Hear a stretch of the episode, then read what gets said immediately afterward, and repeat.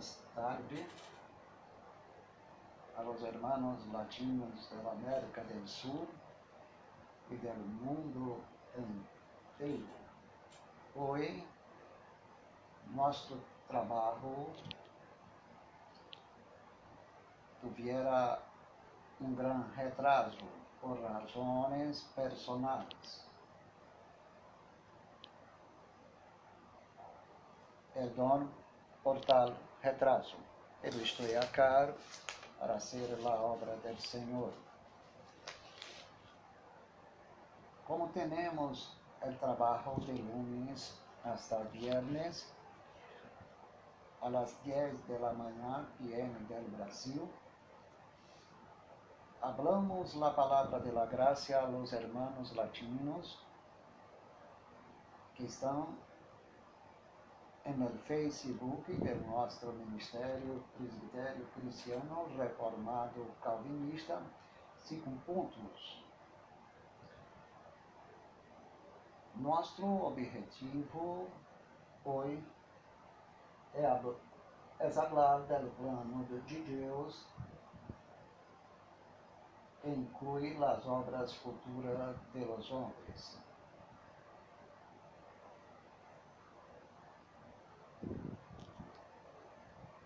Daniel capítulo 2, versículo 28, habla, pero hay un Dios en los cielos, en el cual revela los misterios, y él ha hecho saber al rey Nabucodonosor lo que ha de acontecer en los postreiros tiempos. La palabra de Daniel al rei de Babilônia é uma prova que as revelações, visões e profecias são determinações do governo de Deus, que não dependeu da vontade do homem, ou seja, de sua participação ou ingerência. Todo o que Deus revela em sua palavra se cumpre por meio de seu governo e ingerência na terra e encaminha os homens se através das ações boas ou malas para cumprimento de seu propósito eterno. Nabucodonosor tivera, tiveras uma visão que hablaba o que habló el Señor de los futuros reinos de la tierra, gobierno que Dios iba a usar como herramienta para castigar el pueblo de Israel. Dios hace eso porque lo quiere, pero los hombres involucrados en los reinos de la Babilonia, de los medos y persas, de los griegos y romanos, eran hombres malos. Deus solo los encaminhou, encaminhou para o cumprimento de sua palavra. Agora, se uma manifestação da natureza do homem, Deus lo permitiu. Porque as manifestações humanas, as manifestações da carne, é coisa do homem. Deus não predestinou o malo destes homens, solamente vossos governos vossas faculdades, faculdades, vossos racionamentos, políticas, pensamentos, sentimento, ou seja, vossos dones naturais, pero as obras de la carne são frutos de los homens. Deus não os usou, ou seja, Deus não usou o mal, pero só los governos los eligió preordinou, predestinou, predestinou para uma missão em la tierra como herramienta de su ira sobre su pueblo. Pero Deus havia dito que as mesmas nações tendrían sus castigos, sus juízos, debido a las malas ações, aos desejos personales de cada homem, de cada reino. Assim, Deus lo hace, lo hizo e lo hará através da história. São João, capítulo 6, versículo 64, porque Jesus sabia desde o princípio quem eram os que não creiam e quem lhe havia de, de entregá-los ou traicioná-los. Devemos compreender que Deus predestinou Jesus elegeu e predestinou Jesus à morte. Encaminhou seu hijo a um contexto histórico onde estavam os filhos do diabo que iam apresentar vossa natureza ou o que aprendeu do diabo, o que dele ouviu, o que dele o diabo desenvolveu em vosso coração. Jesus falou isto em suas palavras em São Juan capítulo 8, versículo 39, 41 e 45. Os homens planeavam, planeavam a morte do Senhor Jesus porque escutavam a voz do diabo, a voz de vosso Padre, que era homicida e mentiroso desde o princípio, e planeava a morte de los justos e Deus encaminhou, predestinou Jesus ao período histórico onde estavam os homens adequado, ou seja, ajustado ao governo de Deus para encaminhar a vossa visão política e religiosa em contra do Senhor Jesus então, Deus predestinou o encontro do Hijo com os, com os hijos do diabo e os hijos do diabo para que tuviera um encontro com, com o Senhor e assim se cumpriera a sua palavra.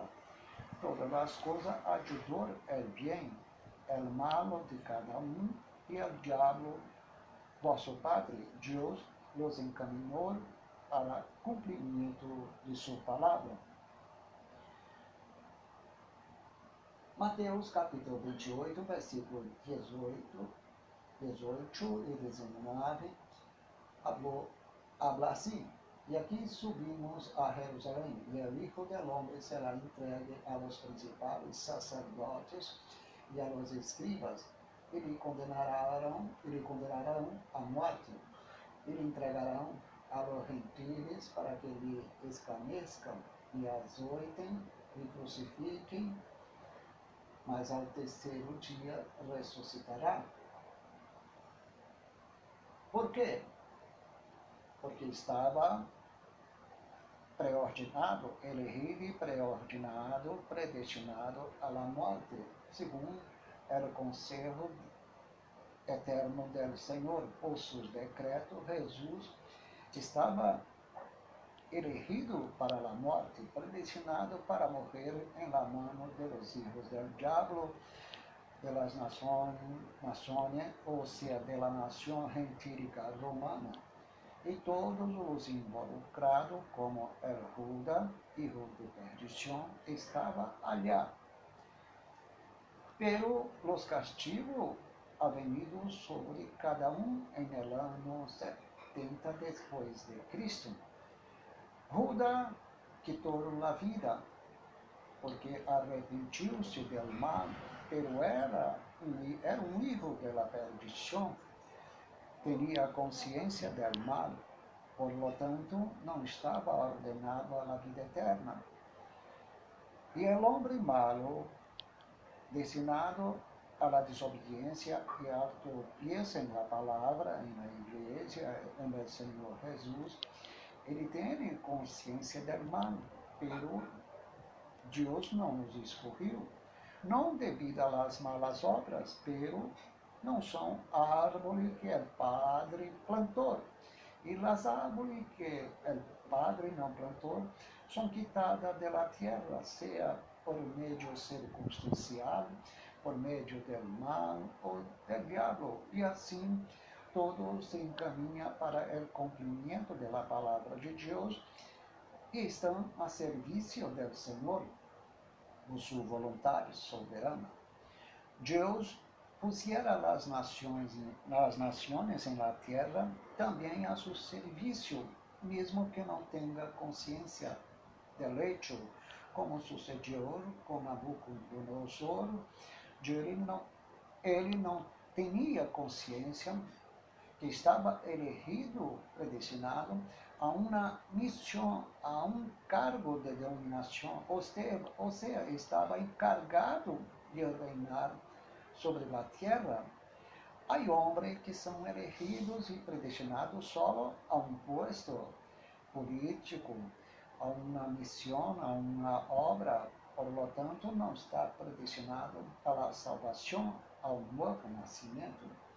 Solamente aqueles que estão ordenados e escritos para a vida eterna. Hechos capítulo 13, versículo 48. E os mistérios que o Senhor revelou a Nabucodonosor são mistérios da vontade soberana do Senhor. Nenhuma profecia é de particular interpretação ou interpretação privada. Deus determina a sua vontade por meio da revelação, visão e palavra profética e são seguras porque Deus ele determina o que sucederá porque não quer. Pero há momentos em la história que Deus não revela com exatidão a descrição do momento, do momento. Mira, a palavra profética falou que a Virgem iba concebir, concebir e, e tendria um hijo por meio do Espírito de Deus, que iba chamar Emmanuel, Deus conosco. Pero a palavra não hubiera dito em que circunstâncias iba ocorrer. Deus não revelou o nome de José e de Maria Ninguém hubiera dicho, por lo menos, por lo que sé, que Augusto César iba a estabelecer, estabelecer um decreto, ou seja, o patronamento de todas as províncias bajo o poderio de Roma, né? bajo a política romana.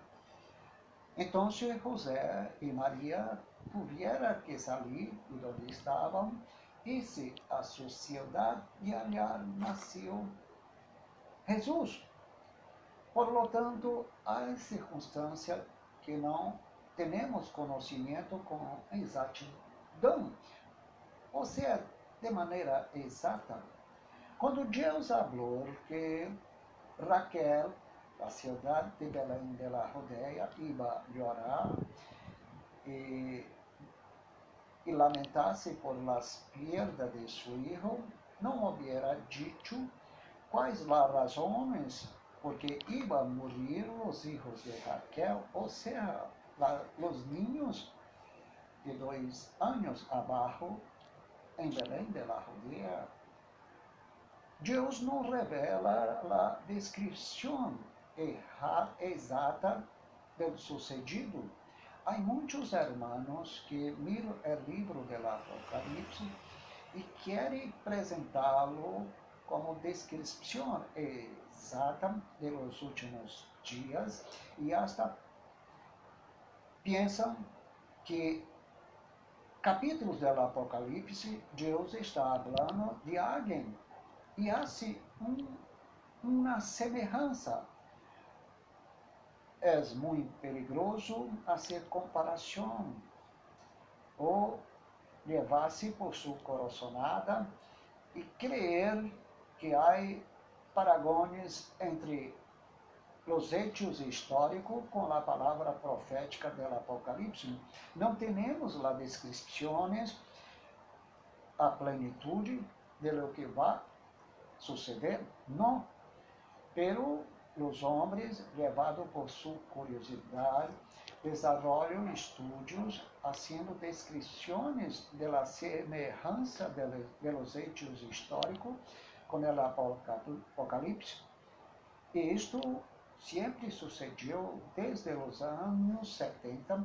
Tenho conhecido livros escatológicos que apresentavam interpretações que involucravam o comunismo, involucravam la, o mercado comum da Europa, as nações da comunidade europeia, como as puntas da bestia. Isso é uma grande equivocação, hasta mesmo a comparação do número de la, de la bestia com os ordenadores e outros médios que os homens utilizam através dos ordenadores, eh, aplicações, o celular, hasta mesmo o chip, pero dos chips, pero nós temos a descrição com exatidão, ou seja, com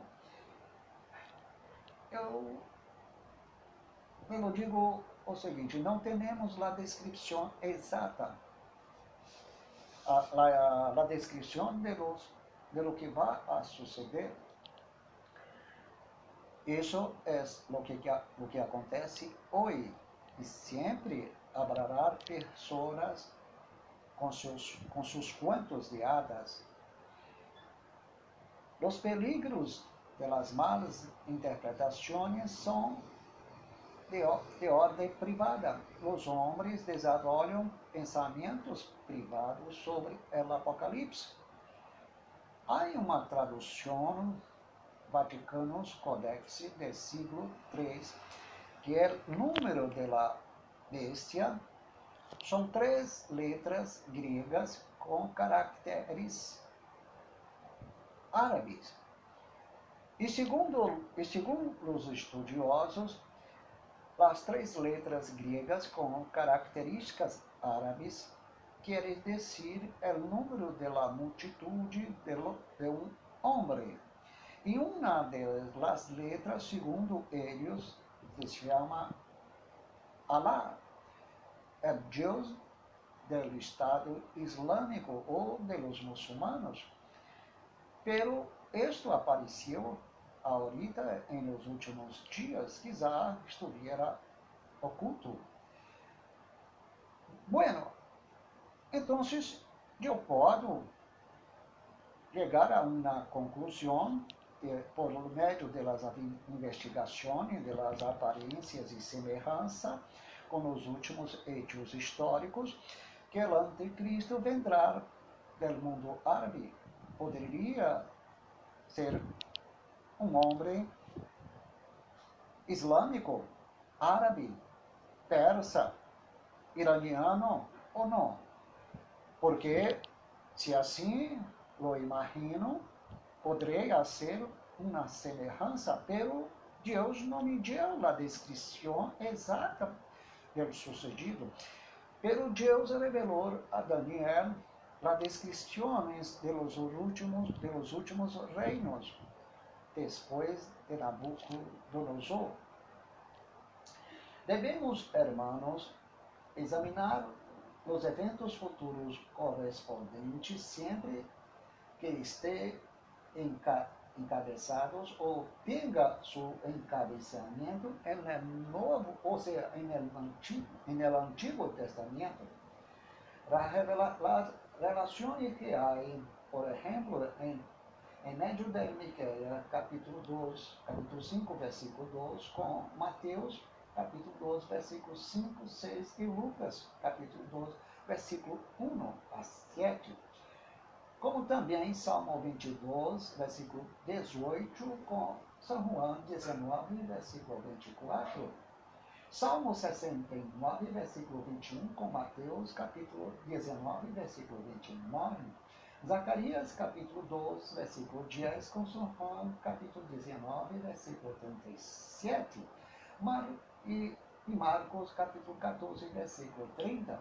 Zacarias, capítulo 11, versículo 12 e 13. Com Mateus, versículo 27, versículo 9, capítulo 27, versículo 9 e 10.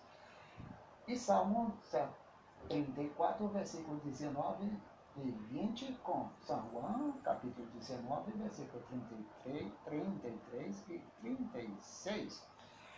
La, la relação que há com as profecias do Antigo Testamento com seu cumprimento são determinações do Senhor. Pero as profecias estão arriba e as outras vendrão depois, mais abaixo, com seu cumprimento. Então, o cumprimento está baixo o encabeçamento do antigo. Isso quer, quer dizer que Deus determinou de, de antemão o sucedido, mas não deu as descrições como ia a suceder, qual é o momento, a fecha. Pela curiosidade a do homem é fazer investigação com seus sentimentos e chegam a los extremos e determinismo ou com determinação, assumindo uma visão profética que os hechos estão allá, aí, e logo hacia a afirmação estúpidas, absurda, que a palavra já está se desenvolvendo em seu cumprimento, pero las aparências, hermanos, são enganosos a los nossos corações, porque desejamos, devido à curiosidade, ter a descrição do futuro. Não lo, sabia, não lo sabemos, hermanos. Temos as profecias, com o rosto do futuro, pero só temos uma visão, quizá pequena, del hecho, ou um texto que apresenta uma descrição, pero não como vai a suceder, eu não sei, não sei, porque a descrição das profecias não nos regala o momento histórico, o contexto cultural, político, econômico, qual é a imagem do mundo, quem quedarão ou estarão involucrados, ou que situações quedarão involucrados no momento do cumprimento. Há as profecias, temos que aceitá-las como elas estão e nos apresenta o Senhor. O perigo da descrição de los estudos escatológicos são as teorias metafísica, filosófica, te, teológica, da teologia aristotélica, que hace um buceo em la oscuridade do futuro, creyendo que estão falando a verdade. Pero sucedeu o cambio e sempre sucederá para que o homem não sepa las estações do que Deus estabeleceu por meio de seu potestade. Deus só incluiu as obras futuras dos homens bajo seu governo, sua soberania. Então, devemos nós outros aceitar como Deus encamina a história, os homens, bons ou malos, crentes ou não, elegidos, predestinados ou ordenados a a la vida eterna, ou seja, sea hijos de la perdición, que, que não têm seus nomes no livro de la vida, pero Deus encaminha todos, todos os homens bajo su soberania para que as profecias sejam cumprimento da vontade soberana do Senhor. Hermanos, devemos alejar-se de los pensamentos pelarianos e armenianos que apresentam uma concepção errônea da palavra de Deus, conceitos frágeis, débeis, como por exemplo, chegou eles à conclusão que Abraão tivera que aceitar a palavra de Deus para que Deus cumprira, cumprira sua vontade soberana, como se Deus tivera outro plano delante de Abraão, ou antes, se fora surpreendido por, lo, por la palavra ou reação do livre-albedrío de Abraão, então Deus teria que sempre buscar outro plano, outra salida para cumprir a sua palavra. Então, como entenderíamos um Deus soberano com decretos imutáveis? Temos que compreender que a vontade de Deus, sua palavra, revela pensamentos, caminhos, sabedorias, conhecimento, ciência, entendimento, entendimento ou inteligência é, de coisas ocultas do Senhor, incomunicáveis. Há coisas, irmãos, que não temos nós outros com definição, com perfeição de como sucederá. Deus tem coisas incomunicáveis.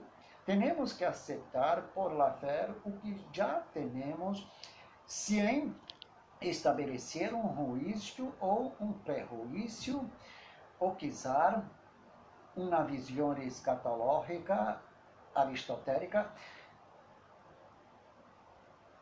para ajudar a Deus cumprir sua palavra, ou seja, para ajudar nós outros a ter uma visão do futuro. Hermanos, estes são os erros de muitos pelagianos e armenianos, como há erros em meio do calvinismo, com o ultra-calvinismo, o hiper-calvinismo. E isto sucedeu ou sucederá sempre porque estamos em um corpo com limitações, inteligência com limitações. Temos que ter um controle de nossa natureza através do Espírito de Deus. Salmos 119, versículo 58. Devemos suplicar a presença de Deus, segundo Sua palavra, segundo Sua misericórdia, para que nos ajude a entender Sua palavra, Seu governo.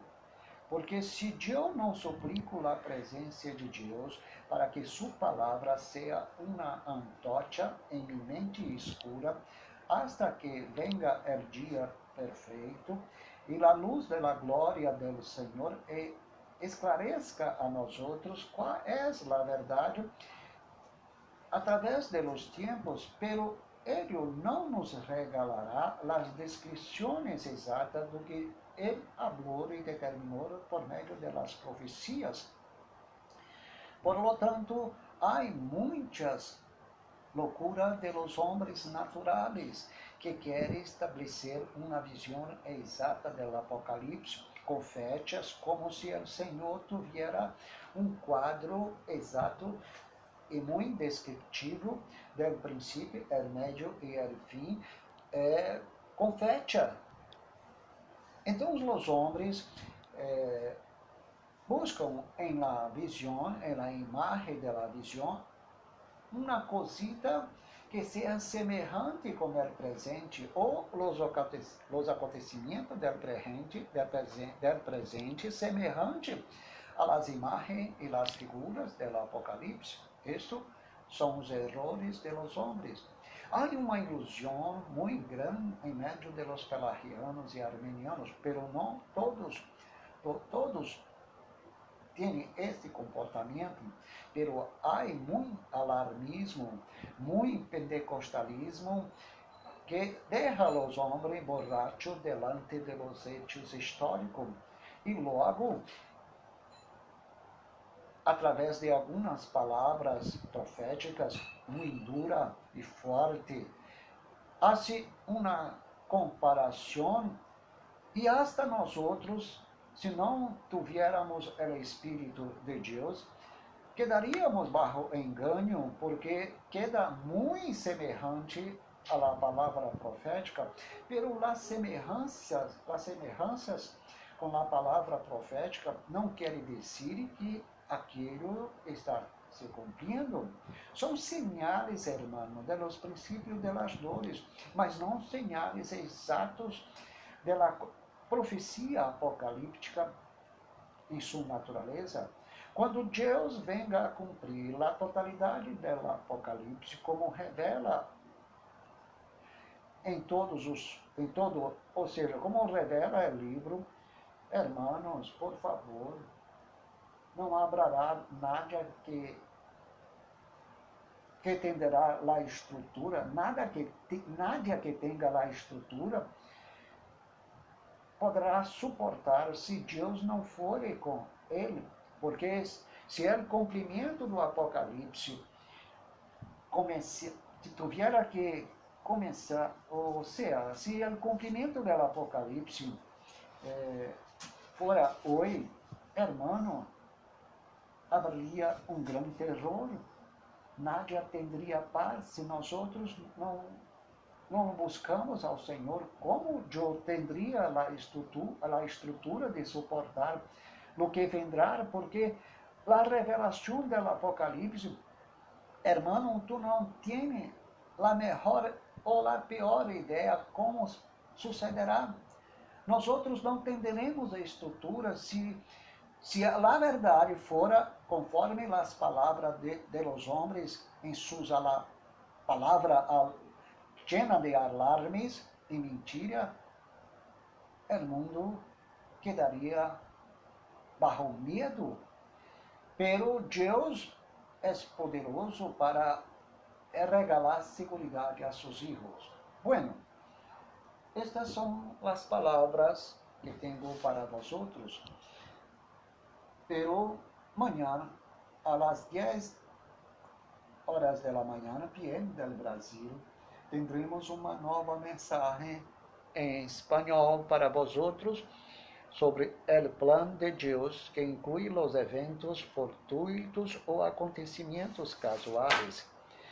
E quero falar, se Deus assim lo permita, falar de los eventos que aparecem como fijos ou inevitavelmente seguro, e hasta mesmo de las obras pecaminosas de los hombres que estão incluídas no plano do governo de Deus e são controladas de modo que redunde em bem para sua glória e cumprimento da palavra do Senhor. Então, amados meus, hermanos do Facebook e da América do Sul, da América do Sul, amanhã estou acá. Agradeço vossa atenção, que Deus os bendiga. Graça e paz a vós outros de por vida. Queda com Deus.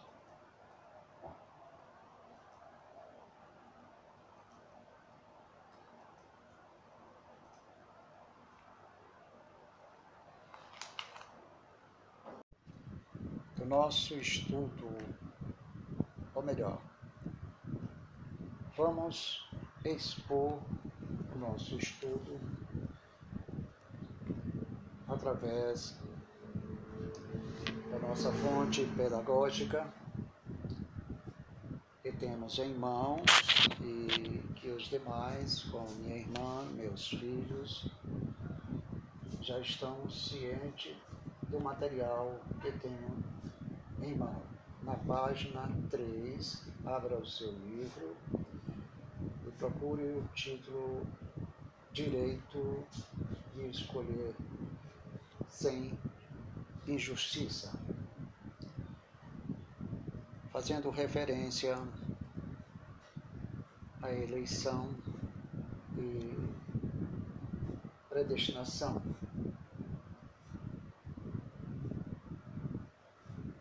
Aqui diz o seguinte: um homem que procura um filho para adoção vai à maternidade, onde numerosos rejeitados existem para ser doados.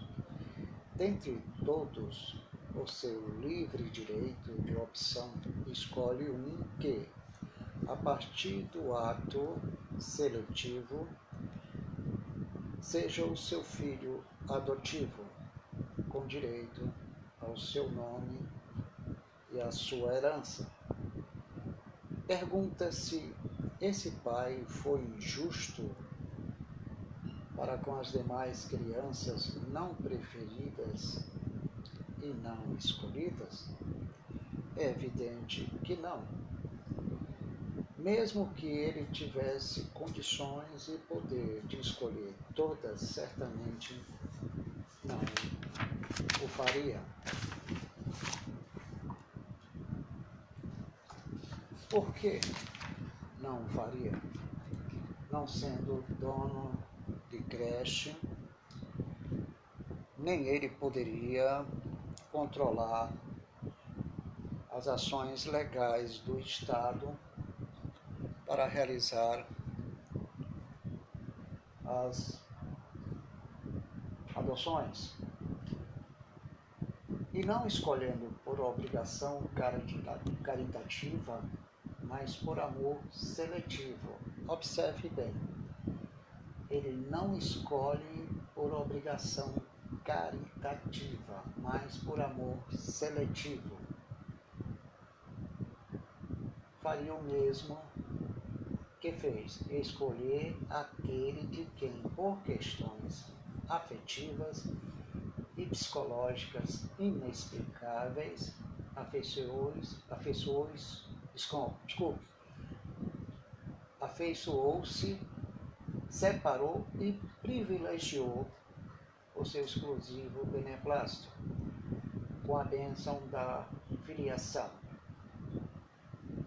Ele escolhe para o seu coração para ser, por adoção, incluído no corpo familiar sob a sua protetora e educadora paternidade.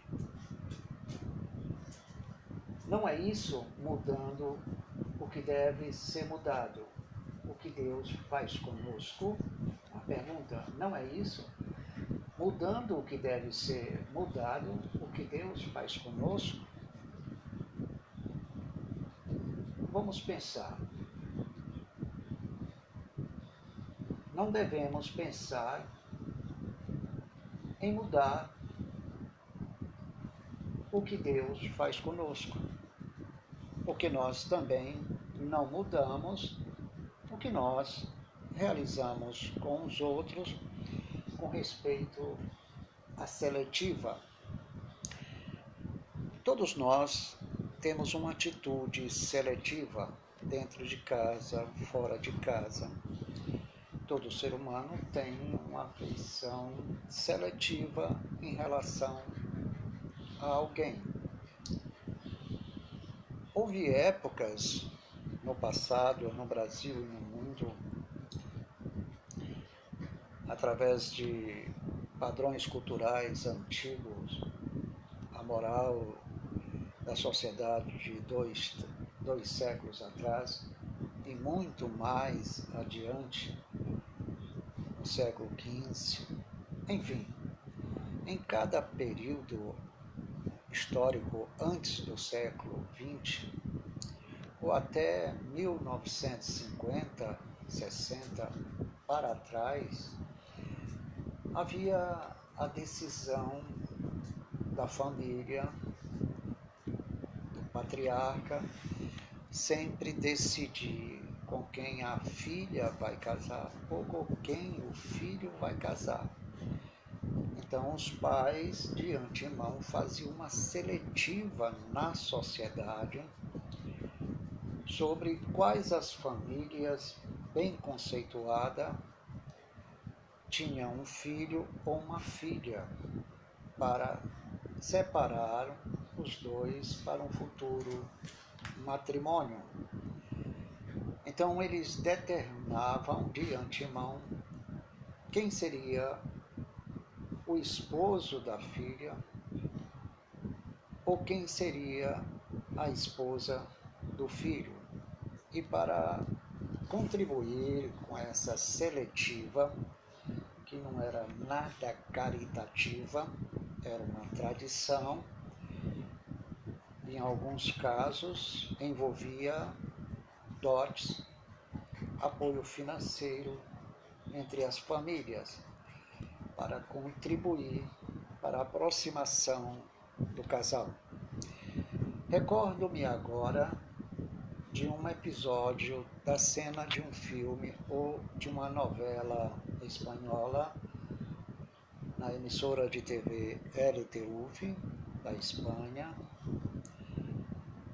onde dois personagens conversando um ao lado do outro, deitados, e a mãe questionava o comportamento do filho por estar se envolvendo com os costumes da juventude em pleno século XIX e ela estava preocupada com quem ele estava se envolvendo, quais as mulheres.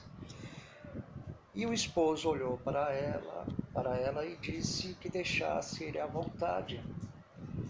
Ele é jovem, não pertence ao nosso tempo. Na nossa época, nós nos casamos de forma diferente. Nossos pais nos juntou como se fôssemos, ele até usou uma expressão em espanhol, em espanhol, dos gatitos. Assim, as pessoas no passado eram reunidas como dois gatinhos que gradativamente iria se acostumando, crescendo um com o outro e aceitando a convivência. É comum acontecer isso entre o cachorro e o gato quando são acostumados desde novinhos a conviver um com o outro, aprendem instintivamente a se aceitarem e desenvolve, e desenvolve uma relação entre eles, entre os animais. É uma coisa bela. Então, as pessoas não tinham direito de escolha. Os pais predestinavam, ou seja, elegiam, preordenavam e predestinavam quem seriam o futuro esposo da filha ou a futura esposa do filho. E as famílias se encarregavam de promover o encontro. Ninguém tinha direito de optar por seu pensamento, sentimento. Eles teriam que descobrir o amor através do contato físico, a convivência. Aqui no Brasil, se não me falho a memória, a família imperial já havia casado seus filhos, ou seu filho, muito antes de atingir a maioridade. Quando crianças já estavam casados. Então, os pais determinavam, ou seja, elegia, preordenava e predestinada, e predestinava esse, essa futura relação, esse futuro casamento. Então você observe que nas culturas já estavam presente a conduta eletiva, preordenadora e predestinadora do homem mas quando se referimos a Deus, não pensamos dessa forma, criticamos Deus e acusamos. Porque isso não seria justo, Deus não é amor. As pessoas esquecem que o amor humano, ele é caritativo, ele é recíproco, eles estão condicionados, esse amor está condicionado a trocas de favores, de amores, de afeição. Um se condiciona ao outro psicologicamente e sentimentalmente devido à troca de afeto, de interação. Um depende do outro. Então a relação se desenvolve dessa forma, mesmo que os pais tenham escolhido um ou outro para assumirem o matrimônio. Na relação comum da nossa cultura, o amor ele nasce de forma súbita, você não, não escolhe antes, você não planeja, você não elege, nem preordena, nem predestina, acontece de forma súbita. O ser humano, na cultura atual, está mais livre para tomar algumas decisões em escolher o seu parceiro e a sua parceira para um futuro casamento mas o amor acontece, acontece de forma súbita inesperada. Então eu quero tornar mais claro o que vou explicar agora. O amor de Deus, o amor predestinador, ele nos aborda de forma inesperada. Somos tomados de assaltos, não temos consciência do tempo, do espaço, não há um controle cronológico para que se diga que Deus marcou uma data para se encontrar com você e esperou que primeiro você manifestasse alguns atos meritórios, algumas atitudes, ações, obras, virtudes, qualidades, santidade, reação, interação para poder te escolher.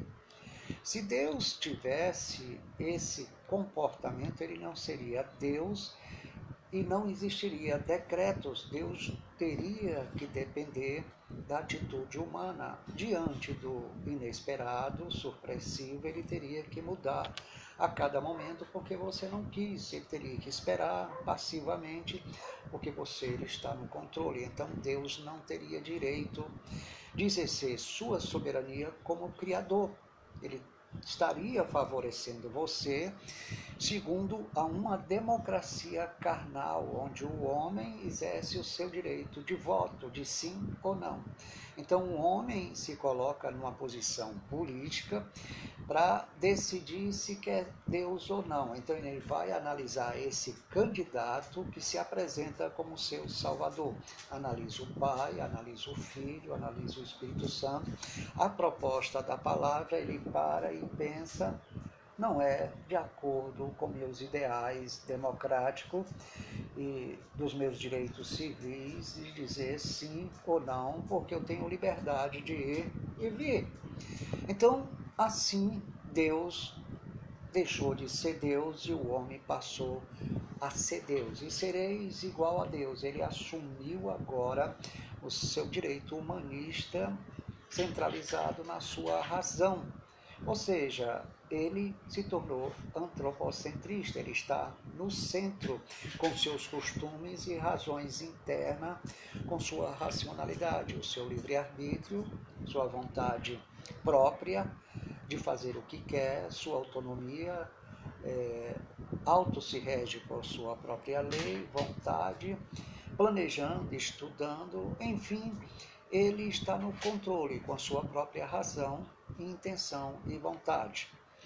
E a Bíblia diz que aqueles que receberam, deu-lhe poder de serem feitos filhos de Deus. Por quê? Porque não nasceram da carne e do sangue, nem da vontade do nem da vontade da carne e nem do varão, mas de Deus. Então isso significa que ele só recebeu o poder de ser feito filho de Deus porque nasceram mediante a vontade soberana de Deus. Tiago, capítulo 1, versículo 2, diz que Deus é, nos fez nascer segundo a sua vontade, mediante a sua palavra, para que fôssemos primícias das suas criaturas. Então, ele nos fez nascer de novo segundo a sua vontade. Então, em seguida, nos deu o poder.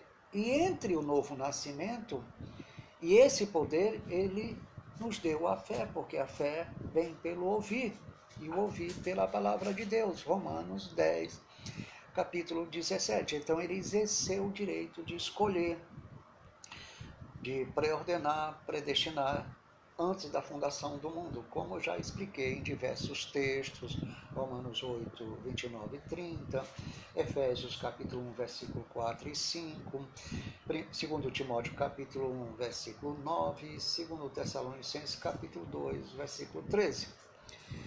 Então, quero também dizer que o amor de Deus ele não é fatalista, porque esse amor que a humanidade espera abordar ou seja, ou ser abordado pelo mesmo, já que agora o ser humano escolhe seu parceiro, seu esposo, a sua esposa, não existe mais a interferência do pai e da mãe, muitas vezes esse amor ele é fatal, ele surge de uma maneira inesperada e acaba destruindo um dos dois. Então, esse amor, ele não tem planejamento, ele nasce de forma súbita, inesperada, mas quando as pessoas não têm Jesus, enfrenta diversos riscos nessa sua eleição de súbito, porque vem, entra no coração e de repente o sentimento é que passa a comandar o seu raciocínio, configura sua mente, suas emoções e ele passa a ser guiado pelo que sente em relação ao outro e o outro passa a ser guiado em relação ao que o outro também sente. Ou seja, os dois são guiados pelas relações que envolvem sentimentos. Então eles nascem de forma súbita, ninguém planejou, mas Deus, ele já tinha o seu amor eterno com um objeto em mente, sobre o qual ele elegeu, preordenou e predestinou. Ele já tinha na sua mente o objeto fixado como alvo por quem Cristo iria morrer para, para garantir salvação para sempre. Cristo teria que morrer por, por todos os elegidos e predestinados. Caso contrário, eles perderiam a salvação. Mas Cristo foi que garantiu salvação para sempre aos, aos elegidos e predestinados. Porém, alguns o calvinista ou ultra calvinista vão aos extremos. Chega ao ponto de dizer já éramos salvos porque éramos elegidos e predestinados. Cristo só veio cumprir um protocolo, quase dizendo não havia necessidade dele vir, já éramos salvos. Esse é um erro, esse é um perigo, isso é uma heresia. A eleição e a predestinação dependeu do sacrifício de Cristo. E o sacrifício de Cristo não dependeu da eleição e da predestinação, porque era, um ato soberano de Deus para salvar os elegidos e predestinados. Portanto, sem o sacrifício de Cristo, os elegidos e predestinados perderiam a salvação.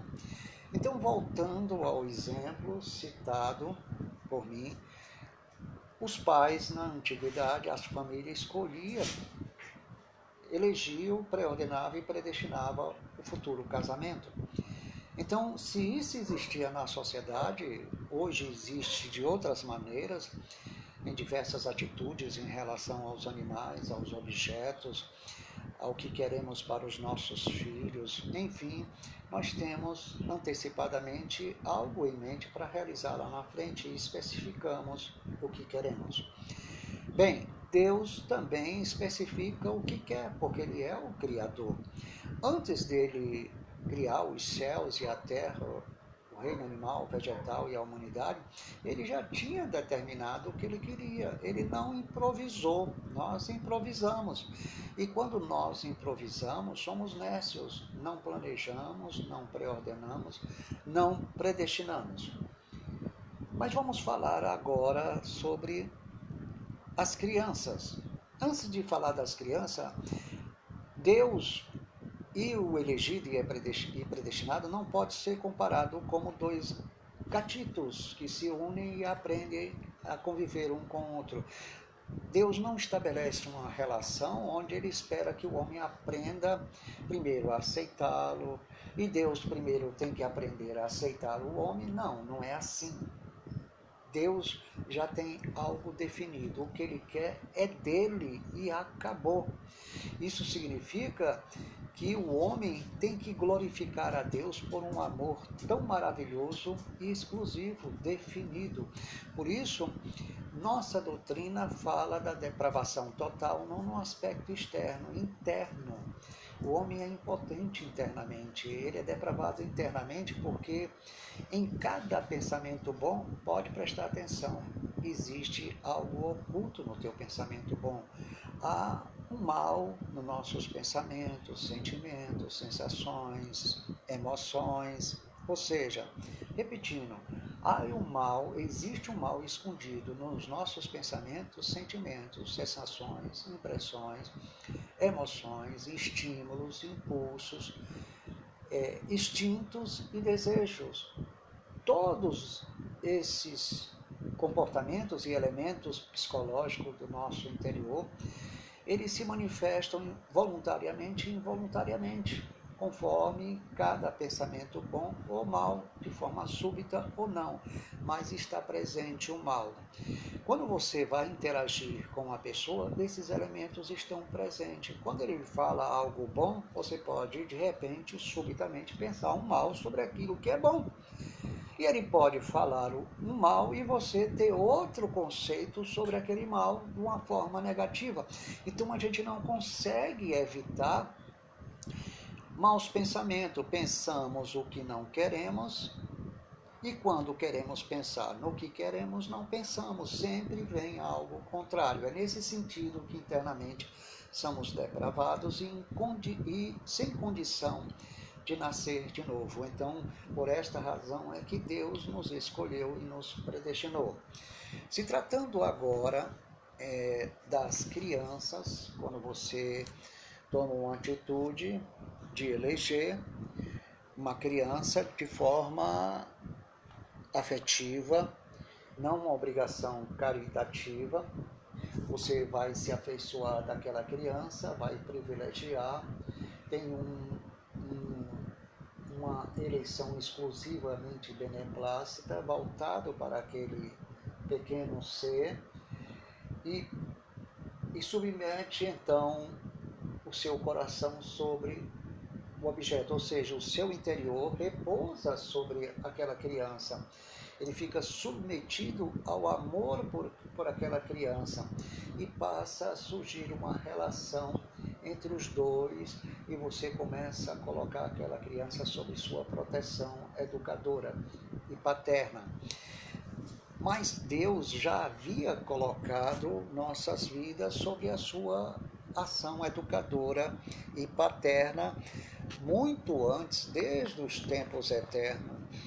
E como é que eu vou saber disso? Vou ler rapidamente um versículo que deixa claro que Deus já cuidava do nosso espírito com amor e com cuidado e misericórdia. Veja o que diz é, Jó capítulo 10, versículo 11, 12. É, afirma que Deus nos vestiu de pele e carne, teceu nossos ossos e nervos, vida e misericórdia nos concedeu, e seu cuidado guardou nosso espírito. Eu estou parafraseando o texto, porque a minha Bíblia está em espanhol e eu estou centrado no objeto mais próximo da minha mão. Tenho outra, mas tenho mais convivência com essa tradução. Então, observe bem, ele vida e misericórdia nos concedeu. Cuidar e seu cuidado guardou o nosso espírito. Então ele mesmo permitindo que que fosse fomos formados no ventre materno, ele nos vestindo de carne de maneira biológica, ou seja, de pele de carne e tecido nos nossos ossos e nervos, nesta condição biológica já estávamos sendo formados em pecado, concebido em pecado, como revela Salmo 58, versículo 5. Então, se ele cuidou e guardou o nosso espírito, é porque você já era elegido e predestinado desde o ventre materno, ele já estava cuidando de você e do seu espírito, lhe dando vida externa, biológica, e misericórdia já estava sobre você. Por quê? Porque Deus sabia que no momento em que você fosse formada e concebida, você estava sendo formada em pecado e concebida em pecado. Não só através seu processo biológico natural, genético, hereditário. Mas aquele que o, o formou, ou te formou e formou a mim, também estava em pecado. Isso quer dizer que eu fui forma, formado sob pecado daquele que me gerou. Ele era o representante da minha existência e automaticamente o que estava nele me alcançou involuntariamente, circunstancialmente. Por quê? Porque havia pecado naquele que me formou e em minha pessoa que estava sendo formado. E o Salmo 58, versículo 3 diz o seguinte: que o ímpio estava apartado, destituído da glória de Deus desde a concepção, por causa da presença do pecado. Ao sair do ventre materno, se desencaminhou praticando mentira. Então, a Bíblia diz que, no Gênesis capítulo 6, que o homem é mau de, desde sua meninice, porque quando ele saiu do ventre, ele já saiu com maldade e com mentira.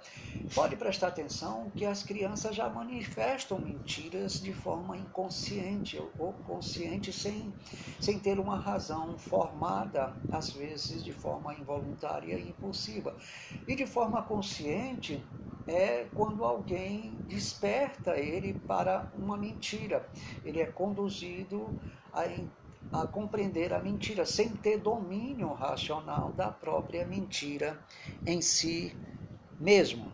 Então, amados, Deus teria nos eleger e predestinar devido a essa atual situação e que Paulo deixou bem claro em Romanos capítulo 5, versículo 12, que o pecado e a morte então passou para nós, de Adão para nós, dentro desse processo, porque ele diz que devido ao homem, a morte e o pecado passou para todos.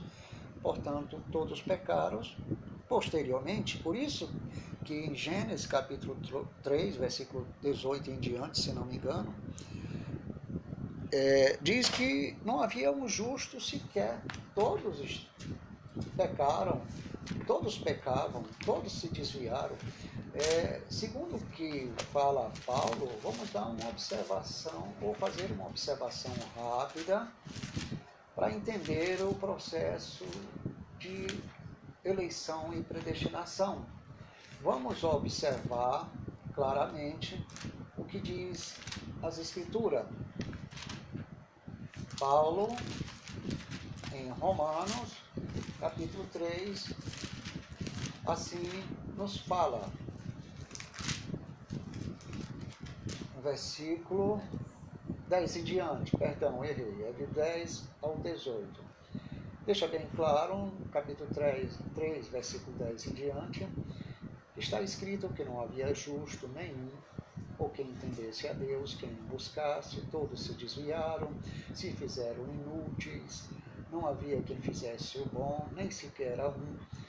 Sepulcro aberto era a garganta de todos, com sua língua enganavam, veneno de áspero havia abaixo dos seus lábios, sua boca está cheia de maldição e amargura, seus pés apressados para derramar sangue, quebranto, desventura, havia em seus caminhos, não conhecia o caminho da paz, não havia temor a Deus diante de seus olhos. Bem, essa era a condição depois que o homem saiu do ventre materno, ficou nessa condição. Como ele poderia escolher a Deus? Deus teria que escolher ele e predestinar através do amor eterno. Não foi um amor que Deus descobriu quando teve um encontro com você, de forma súbita e inesperada, com esse amor entre dois homens, ou, perdão, entre duas mulheres. Isso também está acontecendo, infelizmente. É, eu quero me referir quando há um encontro entre homem e mulher. Então, hoje esse amor ele é estranho tanto entre homens e entre dois homens e entre duas mulheres também entre um homem e mulher. Ele surge de forma súbita, às vezes maligna. Não é um amor elegido, preordenado e predestinado. Ele é agora programado de forma imprevisível. Ou seja, ele surge de forma imprevisível, ele não é programado, perdão. Então, ele passa a ser programado depois que ele aparece de forma imprevisível. Mas Deus é que sim elegeu e preordenou e predestinou esse encontro, não entre dois homens e duas mulheres. Aí é outro caso que eu tenho que explicar em outra situação que não diz respeito ao estudo de hoje. Então, esse amor entre dois casais ou seja, entre os casais, é a manifestação do que Deus uniu e não separe o homem. Então Deus preordena, é, elege, preordena e predestina os casais. Isso não quer dizer que sejam para a salvação. Agora eu estou falando com respeito à salvação. Então, no que se refere à criança, a eleição parte do soberano cidadão que escolhe a criança. Ele não se sente culpado porque não escolheu a todos, isso é bem claro e evidente. Se ele se sentisse culpado porque não escolheu a todos, como era que ele iria evitar essa culpa? Por mais que ele fosse milionário ou não, como o seu amor poderia, de forma universal, abarcar todas as crianças de uma creche ou que estão sob a tutela do Estado? Pense comigo um pouco. Pense dessa forma, como que Deus poderia é, é, abarcar toda a humanidade, ele seria obrigado, então ele não seria soberano e a graça não seria a graça. Porque se transformou numa obrigação, ele teria que salvar a todos. E as pessoas questionam isso dizendo o seguinte: aliás, questiona a, eleição e a predestinação porque Deus tem um amor exclusivo e soberano, a sua graça é exclusiva e soberana sobre os objetos.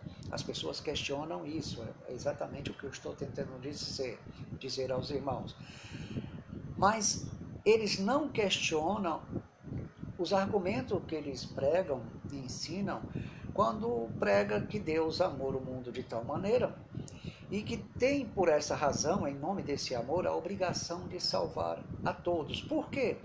Porque esse amor que as pessoas estão entendendo de João 3,16, que Deus amou o mundo de tal maneira, e que se transformou numa expressão universalista da soberania de Deus, e não é verdade, estão tentando é, projetar sobre João 3,16 o amor humano, que o amor humano ele é voltado é, é, com simpatia, com atitude recíproca. As pessoas é, praticamente são induzidas a aceitar tudo e todos. E às vezes eles mesmos questionam: não, eu não aceito tudo e todos, nem todas as ações. Por mais que você é, seja aconselhado a amar todos, observe se você ama todos de verdade. Sempre há uma ideia preconcebida de não querer, de não aceitar.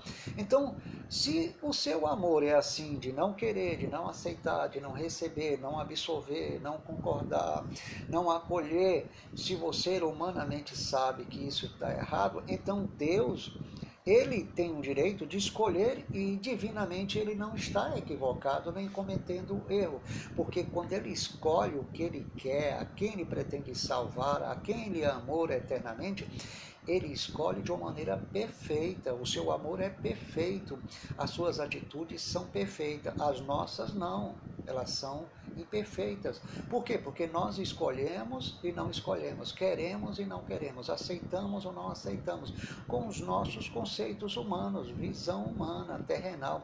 Isso não quer dizer que Deus seja igual a nós.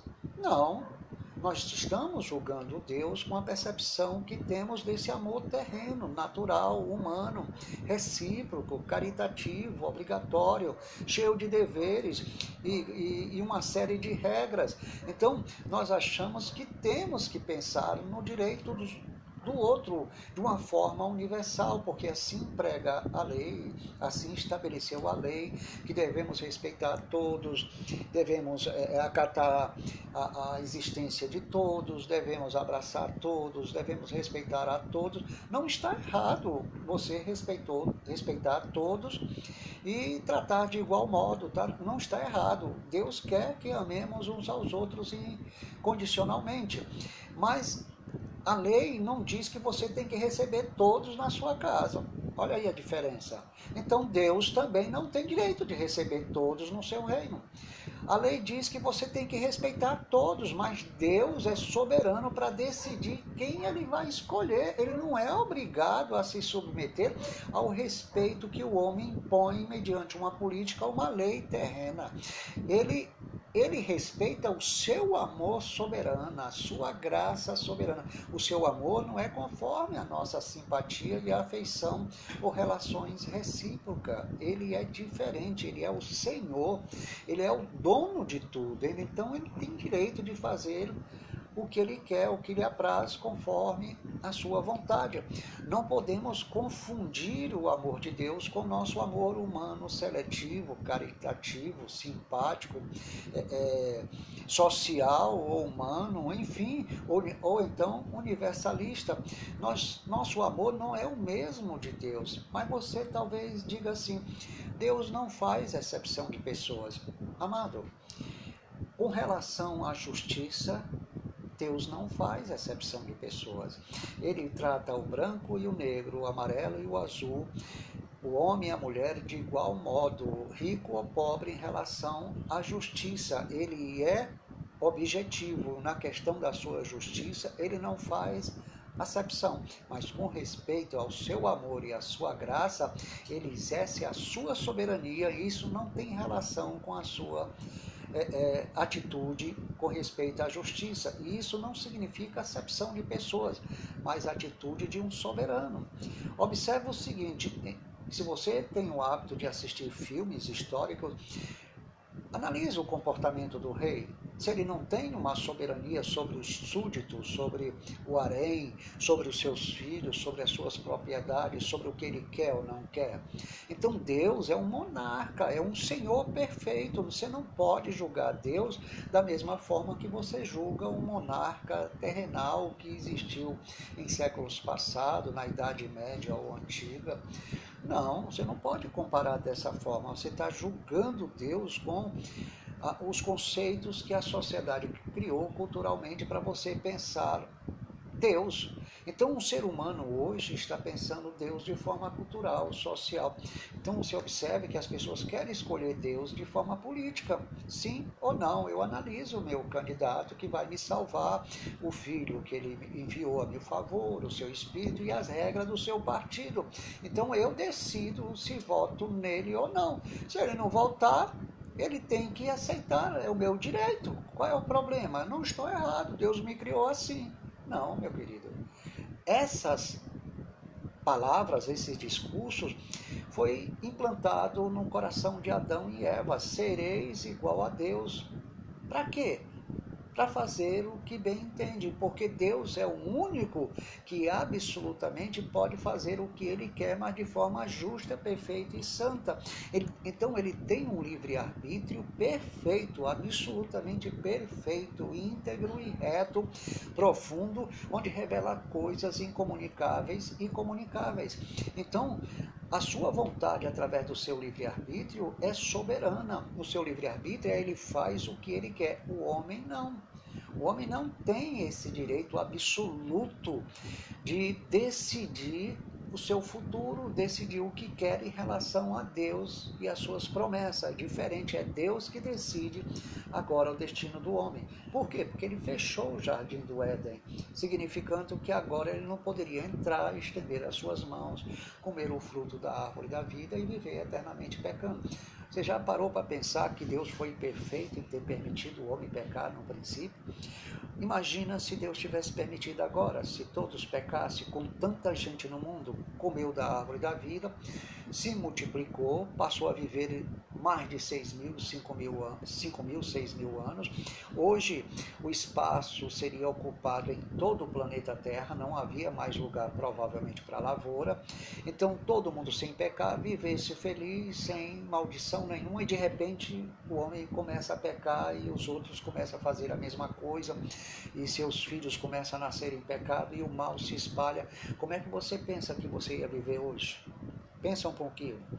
Pensa um pouquinho, você teria paz com todo o caos do mundo. Para Deus está tudo em harmonia. Para você e para mim está confuso, fora de ordem. Mas Deus está no controle. Então, se Deus permite que o homem vivesse eternamente pecando, ou tivesse pecado agora, meu querido, meu amado irmão, você nem imagina que lugar horrível estaria o mundo, pior do que agora. Por quê? Porque ninguém morreria mais, viveria eternamente pecando e o Estado, a polícia, os governantes não teriam como resolver o problema social, seria mais crítico do que agora. Agora você critica o governo, porque o governo não é absolutamente perfeito nas suas regras, principalmente na pandemia, como também a sociedade, o povo, a sua liberdade, não são perfeitos nas suas escolhas. Em plena crise, um certo jovem questionou que eu tenho o direito de decidir se vou trabalhar ou não, se saio de casa ou não, eu tenho o direito de cuidar da minha família. O que é que ele diz? Ele diz que tem direito de se contaminar, contaminar sua mulher e seus filhos e contaminar todos no trabalho e receber a mesma pandemia, porque ele diz que tem que é ele que decide o estado de direito. Olha o absurdo. Olha o absurdo. Ele querendo tomar como referência os erros do governo, os erros de alguns setores públicos ou privados. Ele não deve confundir o erro do Estado, que não é perfeito, nem a sociedade, nem o povo, nem ele mesmo, com o direito de contaminar ele e sua família, porque ele quer trabalhar e garantir o seu pão. Então ele não quer sofrer. Esse é o grupo dos egoístas, está pensando só no seu bem-estar e no bem-estar da nação. Então, as pessoas não têm absoluta perfeição para entender nem a vida cotidiana, a vida terrenal e cultural. Imagine para entender as coisas de Deus. Fica impossível o ser humano entender a soberania de Deus, a sua mente. E aqui no texto que eu vou ler agora, na página é, que eu havia iniciado, página 3, com o título Direito de Escolher Sem Injustiça, tem um versículo que diz: Que diremos, pois? Romanos 9, versículo 14 e 15. Que diremos, pois? Há injustiça da parte de Deus? De forma nenhuma. Ele é soberano, ele é o Senhor. Quem criou você? Foi ele ou foi você? Ora, nossos pais, quem nos gerou, não tinha direito sobre nós, não foi ele que nos geraram. Mas eles exercem o seu poder até chega a nos disciplinar durante um tempo determinado. Perde o, seu período de poder após os 18 anos. Então nós assumimos nossa vida, não é verdade? Mas eles exercem esse direito, mas não é absoluto. Não é absoluto. Então é, rompe a relação. Já no caso de Deus com o homem, a relação foi rompida através de Adão, porque Deus soberanamente permitiu de maneira negativa. Então, Deus já tinha de antemão o seu plano predestinador para garantir a salvação para sempre por meio de Cristo. Então, amado, diz o texto que de modo nenhum, pois ele diz a Moisés: Olha bem, terei misericórdia de quem me aprove ter misericórdia, e compadecer-me-ei de quem me aprove ter compaixão.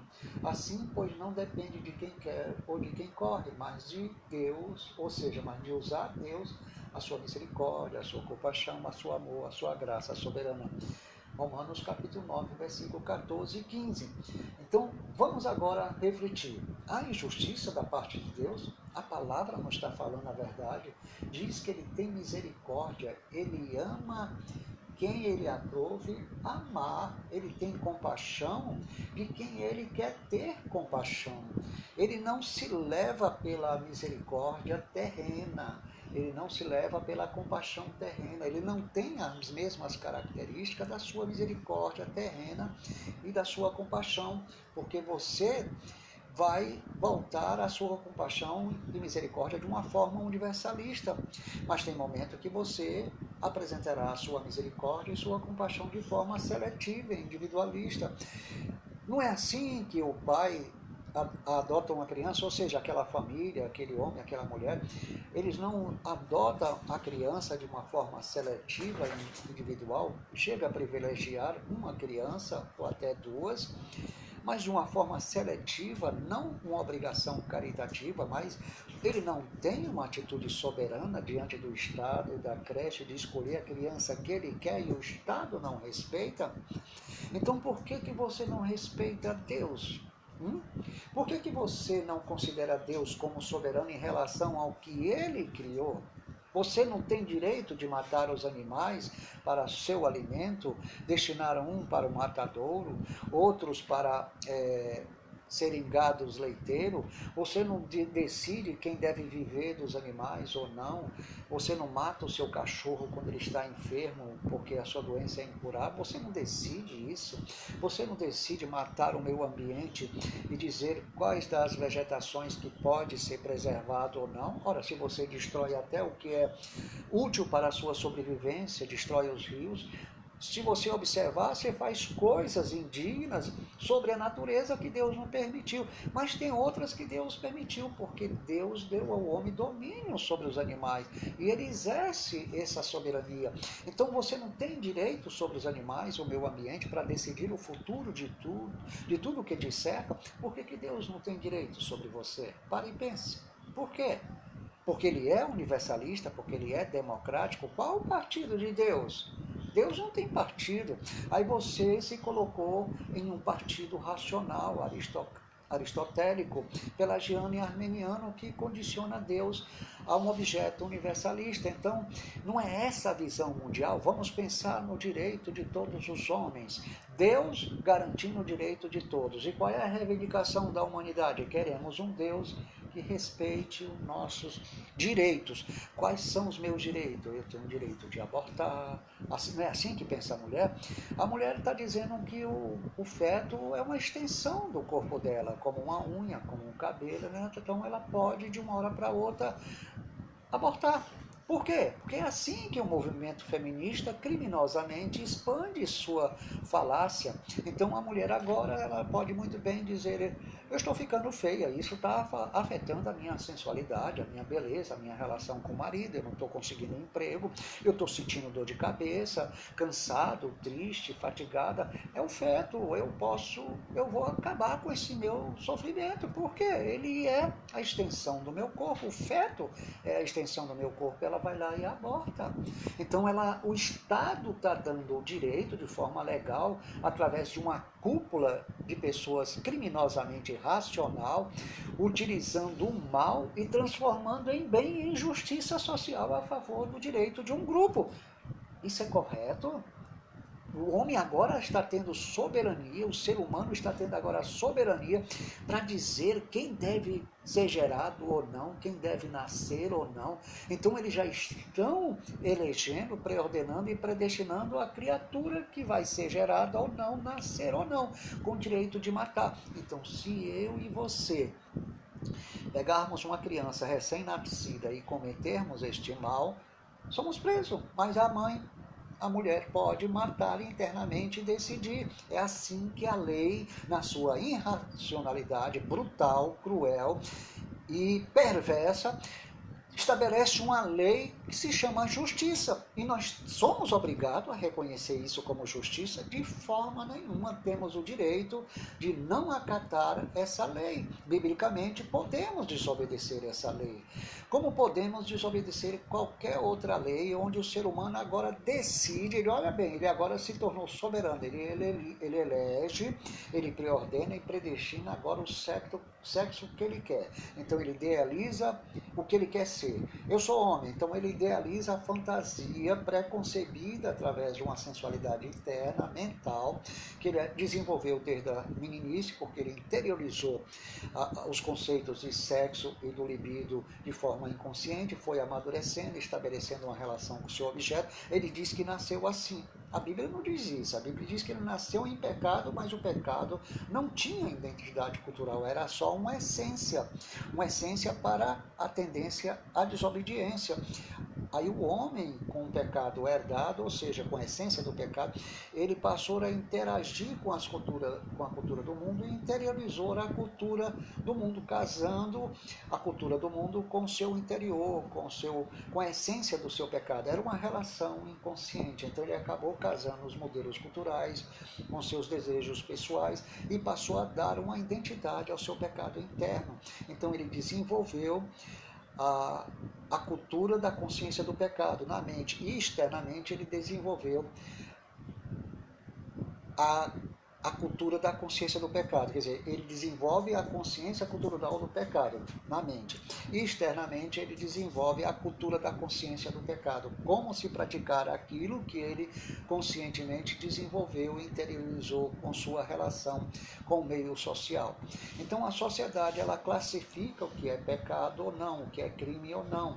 Então, legaliza os direitos da carne de forma cruel, contra a palavra de Deus. Então, dá prioridade ao homem, o homem passou a ser eleitor, preordenador e predestinador, predestinador do mal que ele quer para a sua vida, porque isso, para a cultura de hoje, é um bem, é justiça. Então, eles estão transformando, eles estão transformando o mal em bem e o amargo em doce, a escuridão em luz. E ai daqueles que fazem isso, diz a palavra do Senhor em Isaías, transformar o mal em bem. Então a sociedade está exatamente seguindo esse caminho e repousando sobre seu corpo a fantasia que ele idealizou. Em um certo país, o homem resolveu assumir uma identidade. Ele não é homem nem é mulher, ele é neutro. Então essa é a identidade dele. Então ele está se elegendo ou seja, se, se preordenando e se predestinando como Senhor ao escolher os objetos que Ele quer para o seu interior e para o seu exterior, através da falácia do pensamento filosófico sem fundamento, porque isso não chega a ser nem a chamar-se teoria, mas um princípio anarquista, anarquista, anarquista e nilista. O que é isso? É anulação de toda a moral interna e externa, até da Bíblia. O nilismo está assumindo conta da sociedade e do Estado e principalmente com respeito ao conceito de moral. Hoje, o bem é o mal. Ou seja, o mal se transformou no bem. E isso está sendo popularizado pela política, pelos partidos, pela a, opinião pública que massifica as ideias democráticas e dizem que Deus nos criou assim para sermos livres, que Deus nos ama dessa forma. Então todos passaram a sair em decisão dos seus direitos per, perversos e passa então a eleger e preordenar e predestinar. Como será seu corpo de hoje por diante? Meu amado, nós estamos caminhando para a, a, extrema loucura. Existe um caso fora do país de um homem que é tetraplégico, ele quer transferir a sua cabeça para o outro corpo, o corpo perfeito. Você imagina se essa ciência alcança esse caminho da maturidade, da perfeição, amanhã ou depois a mudança de sexo vai ser literal. Só colocar a cabeça do homem no corpo da mulher. Ou então amanhã o casal entra num acordo. Olha, é o seguinte, é, eu quero um novo corpo para mim. Então, coloca a minha cabeça, quero, vamos colocar a minha cabeça no corpo de uma jovem de 20 que acabou de morrer e doou seu corpo. E o homem vai fazer a mesma coisa para perpetuar a juventude, a beleza e fazer uma mudança de sexo também no sentido literal. Então, se esse mal pega, como é que você pensa que vai ficar o mundo? Hum? Como é que você pensa se o homem começar a usar parte do seu corpo de uma forma diferente, seja instrumentos, recursos da robótica que vai substituir teu braço, tuas pernas, teu olho, teus ouvidos, tua mente para armazenar mais informação com, a, com o uso da tecnologia da robótica. Então nós estamos caminhando para um estado de loucura, a um estado anárquico, porque se amanhã depois começarem a clonar o homem, como é que você pensa que vai ser esse ser humano? Tu acha que ele vai, você acha que ele vai ser normal? Entre aspas, vai ser o ser humano autêntico e legítimo, mesmo que ele parte do corpo seja frutos da robótica ou ele seja clonado. Como é que você pensa? Como é que você pensa se o, a ciência resolve tirar é, partículas de cada espécie, é, gêneros, ou seja, é, partículas celulares ou conjunto de células em diferentes gêneros para criar um ser humano que tenha é, é, elementos é, do seu corpo extraído da natureza para formar um corpo humano. Como é que você pensa que vai ser esse ser humano se a ciência reunir é, células é, de outra espécie, vegetais ou animais, macaco, ou um frango, ou um um burro, seja lá o que for, vai tirando elementos é, é, do corpo humano células para criar um corpo que tenha é, qualidade de qualquer animal, como uma águia, uma onça, um leão, um tigre. Então, como é que você pensa que vai ser esse homem no futuro? Então, o ser humano está elegendo, preordenando e predestinando a sua forma de querer ser, porque Deus, segundo ele, os fez para ter esse domínio, esse poder humanista. Então, amados, nós estamos vivendo um período do livre-arbítrio natural. Elegemos para a morte ou para a vida um ser inferior, sem dar o mínimo de direito de opção ao ser inferior também. Deus, pela sua infinita misericórdia, incontestável, inescrutável soberania, elegeu desde a eternidade para sermos seus filhos, herdeiros da divina promessa. O que nos resta a nós, tão ricamente abençoado, é permanecer é, para sempre em gratidão ao nosso Pai Celeste. Então, o próximo estudo será sobre predestinação e eternidade na página 4. É, na terça-feira, amanhã, estaremos aqui no mesmo horário dando continuação a esse estudo. Você observe que pequenas partes desse livro nós podemos transformar em ricos comentários que vai esclarecer melhor a tua mente, a minha mente, e nós vamos aprendendo um com o outro. Bem, essa é a realidade do mundo de hoje. Eu quero que você entenda que Deus está no controle de tudo isso e dentre todas essas pessoas estão os eleitos e predestinados que Deus vai transformar para salvar e que não vão perecer de qualquer lugar do mundo, de qualquer caminho ou de qualquer religião. Portanto, amados, muito obrigado pela vossa atenção. Eu quero desejar a todos graça e paz e, e um abençoado à noite, como diz os espanhóis, é, uma noite dormida e reparadora. Quer dizer, que vocês possam recuperar as vossas forças durante esse sono abençoado. Que Deus abençoe a minha irmã Jaqueline, Solange, meus filhos, é, minhas irmãs que estiverem me ouvindo, aos irmãos calvinistas, pelagiano e armeniano, aos visitantes do nosso site e, claro, aos demais é, que estão no Facebook todos os irmãos latinos e brasileiros. Que Deus em Cristo possa vos abençoar. É, que tenham os amados irmãos uma boa noite em Cristo. Graça e paz para todos. Amanhã às 21 horas. E quero dizer agora que os nossos cultos é, pela rádio de sábado e domingo terá sempre um hino para que você se sinta diante de Deus e de uma igreja, mesmo à distância. Essa é a palavra de Deus para esta noite. E que Deus. A palavra de Deus, ela não é oferecida para uma satisfação pessoal conforme o interesse humano. Ou seja, ele não pode decidir o que ele quer ouvir porque, infelizmente, no mundo existe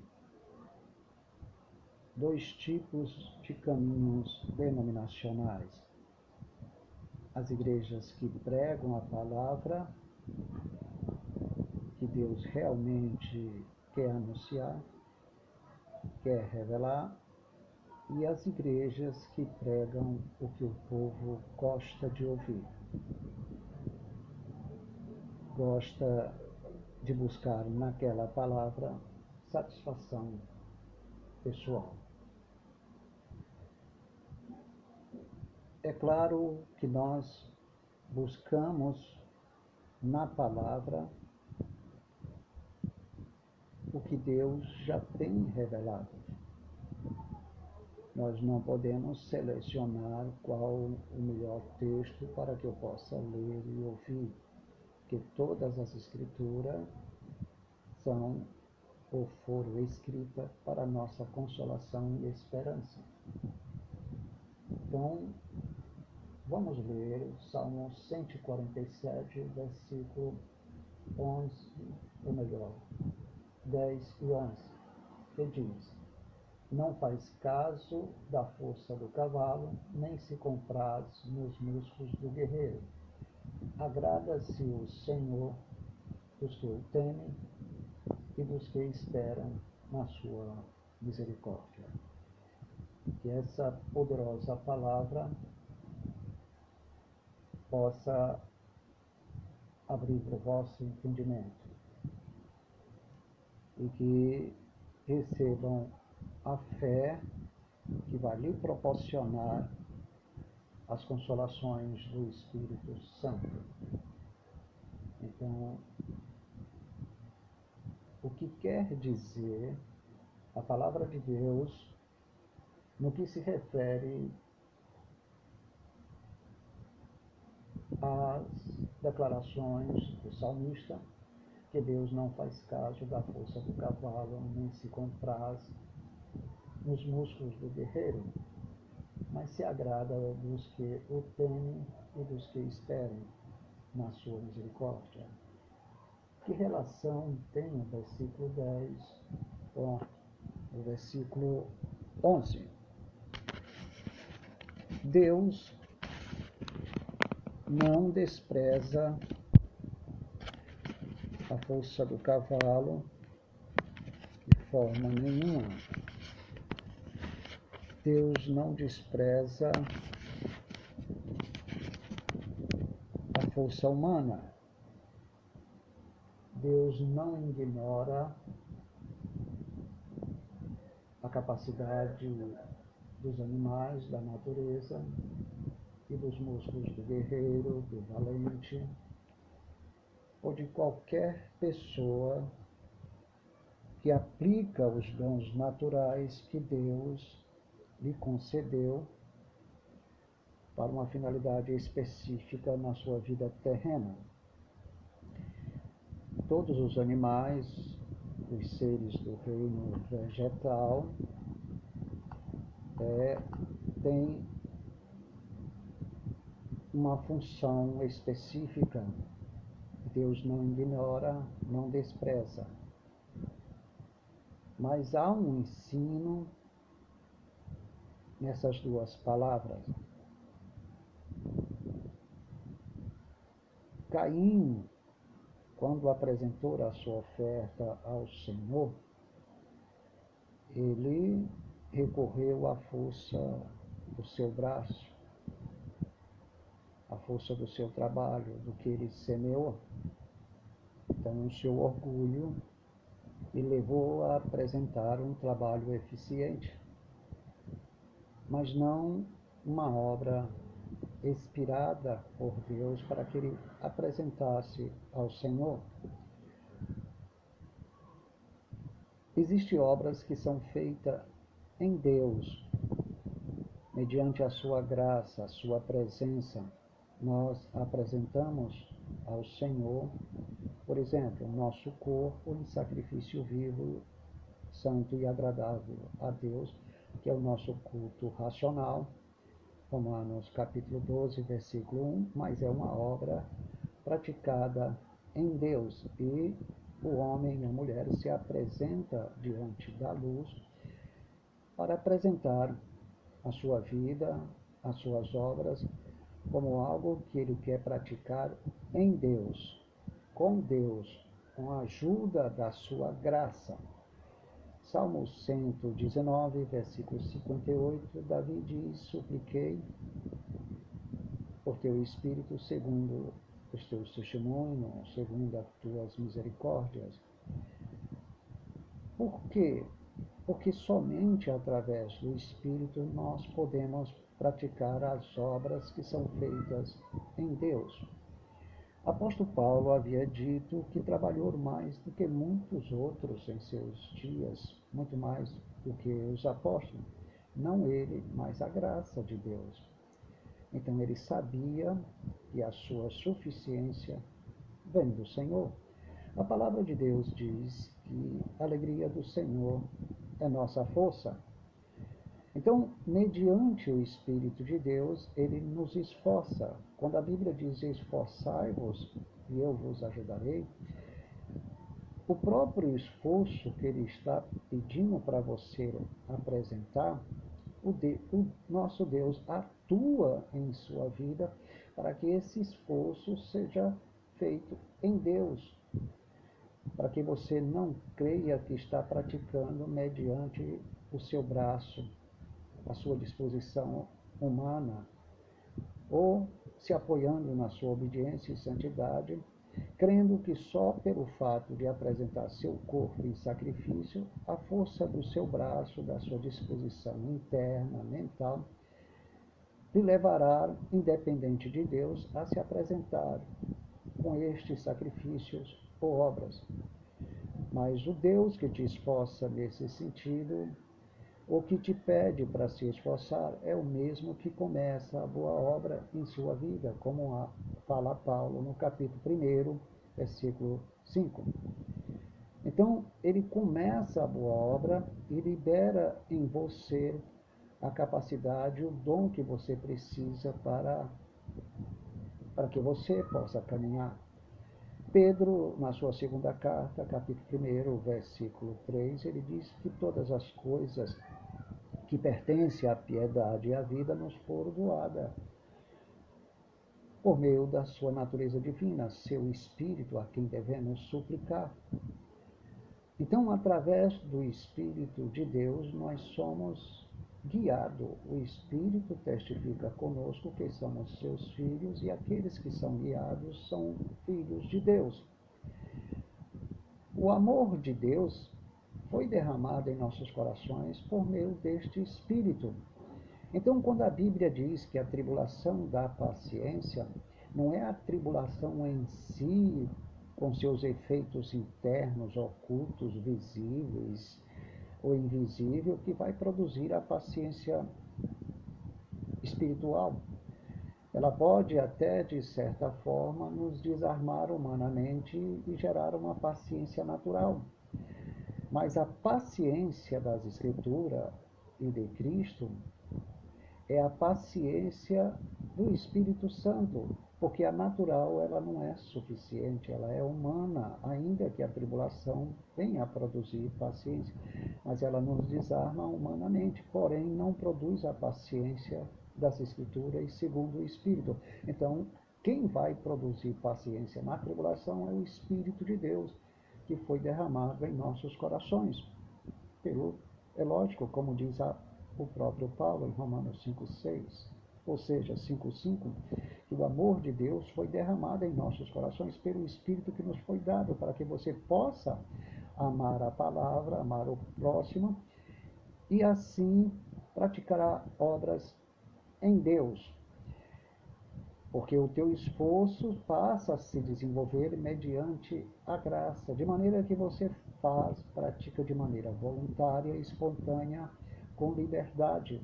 Porque aonde há o Espírito do Senhor, há liberdade para que você possa pôr em prática as obras que são feitas em Deus. Estas obras são obras que Deus preparou de antemão para que caminhássemos nela, porque Efésios capítulo 2, versículo 10, diz que somos feituras de Deus em Cristo por predestinação, mas não somos autossuficientes. Precisamos da graça de Deus. É por essa razão que Cristo havia dito aos seus discípulos que, diante dos tribunais científicos, eles não se preocupassem com o que haviam de falar, porque o Espírito de Deus falaria por meio deles, para que eles confiassem no Deus que habitava nele. Quando Cristo disse que sem mim nada podeis fazer, é porque a presença dele fazia parte de nossas vidas. Se o Apocalipse diz que ele anda no meio das igrejas, como está revelado no capítulo 1, então ele anda conosco. E se ele tem em suas mãos os anjos da igreja, tem também as nossas vidas. Por meio do seu espírito, temos o que? O penhor da nossa herança, a garantia que vamos praticar aquilo que pertence à vida e à piedade que nos foram doada por meio do seu poder divino. Todos os frutos do Espírito não são frutos humanos. Os nossos frutos humanos, ainda que tenham uma semelhança com os frutos do Espírito, eles são humanos, naturais e caídos, são imperfeitos. Então, nós recebemos os frutos do Espírito, que pertencem à vida e à piedade, que nos foram doadas por meio do seu poder divino, para que as nossas, os nossos dons naturais, é, que faz parte da nossa vida como imagem de Deus, mas pelo fato de estarmos caídos em Adão, então precisamos do Espírito de Deus para apresentar os verdadeiros frutos, para que ocupe o seu, o seu espaço no lugar dos frutos naturais. Porque os frutos naturais, eles são deficientes, imperfeitos. Não podemos apresentar a Deus bons frutos com os naturais, porque estão caídos. E como na carne não habita nenhum bem, segundo que fala o apóstolo Paulo, nós precisamos do Espírito para nos dar os frutos do Espírito, para que no nosso espírito habite o bem do Senhor, aquilo que o Espírito de Deus nos concedeu, porque estavam em Cristo. Então nós passamos a fazer a obra de Deus ou as obras que são feitas em Deus, como expressão da imagem de Cristo para o qual Deus nos predestinou, mediante o seu Espírito, não mediante uma autossuficiência. Como diz alguns, somos eleitos e predestinados, temos o DNA de Deus, agora eu posso fazer isto e aquilo. Engana-se é, ser eleitos e predestinados não nos faz autossuficiente, como se só o, o DNA de Deus em nossa vida fosse algo que nos tornasse autossuficiente ou como se toda a suficiência viesse de nós, como se nós fôssemos o princípio dessa suficiência ou autossuficiência. Toda a suficiência vem do Senhor. Por isso, quando a palavra de Deus nos diz que Deus é poderoso para fazer infinitamente mais além do que pedimos ou pensamos, conforme o poder que opera em nós. Esse poder é a presença de Deus. É Ele que vai nos capacitar a, a seguir adiante, porque tudo posso no Senhor que me fortalece com essa sua presença, o poder, o penhor da nossa herança, para que possamos vencer o mal, porque a suficiência não vem de nossa capacidade natural. Então, para apresentar as obras de Deus, temos que aceitar aquilo que o Espírito nos inspira a realizar conforme a sua palavra. É muito importante o contato do ser humano com a palavra de Deus. Salmo 1, versículo 2 e 3, que o prazer do homem de Deus, da mulher de Deus, está na lei do Senhor, e na sua lei medita dia e de noite, sussurra em voz baixa. Será como uma árvore, olha a comparação plantada junto ao ribeiro de águas, a qual dá o seu fruto na estação própria, e tudo quanto fizer prosperará, porque a sua vida está vinculada à palavra de Deus através das meditações. Mas o que promove essa transformação mediante a palavra de Deus é o Espírito de Deus, porque a palavra sem o Espírito fica sem efeito, é apenas um livro morto. Mas com o Espírito, Deus começa a transformar a sua vida. Não é simplesmente só a leitura árida e seca que vai te transformar, mas é a ação do Espírito na sua vida através da palavra. A fé não vem pelo ouvir, e o ouvir pela palavra de Deus. Então, Romanos 10, 17 está dizendo que o Espírito vai promover o que você precisa para ativar a fé e, você possa articular a sua comunhão com Deus. Veja outro exemplo. Essa comunhão, ela nasceu porque Deus depositou em nós essa comunhão depois que ressuscitamos com Ele.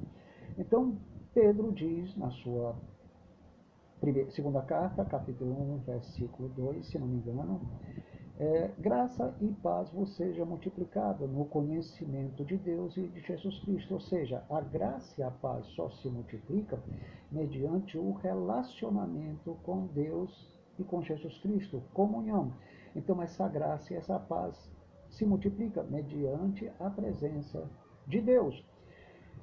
Através disso, você passa a ter condições de apresentar seu corpo em sacrifício agradável a Deus através do seu culto racional, porque são obras que se apresentam, se desenvolvem e aplicamos em Deus, no Espírito.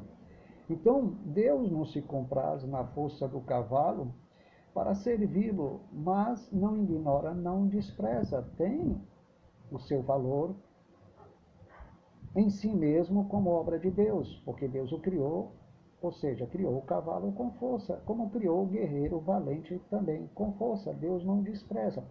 Mas Deus não sente prazer naqueles que se apoiam em si mesmo para buscar a sua face, crendo que suas, suas ações são meritórias. Esse é o verdadeiro engano. Então, nós temos que observar que o prazer do Senhor está naqueles que o temem e o buscam. Então, esse temor e esse ato de buscar é porque Deus efetuou em nós o querer e o realizar e começou a boa obra. E Ele nos guia na sua presença pelas veredas de justiça. Não é isso que o Salmo 23 nos diz? Que o Senhor nos guia pelas suas veredas da justiça através de quê? Do seu Espírito. A palavra de Deus também nos diz no mesmo salmo que ele ungiu nossa cabeça com óleo, que é o penhor da nossa herança, e transborda nosso cálice.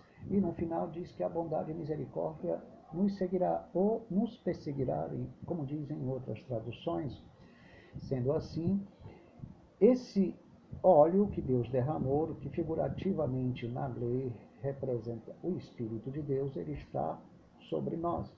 Esse Espírito foi derramado na terra a partir do capítulo 2 de Atos, versículo 1 a 4, por meio do qual os homens tiveram uma experiência invisível e audível.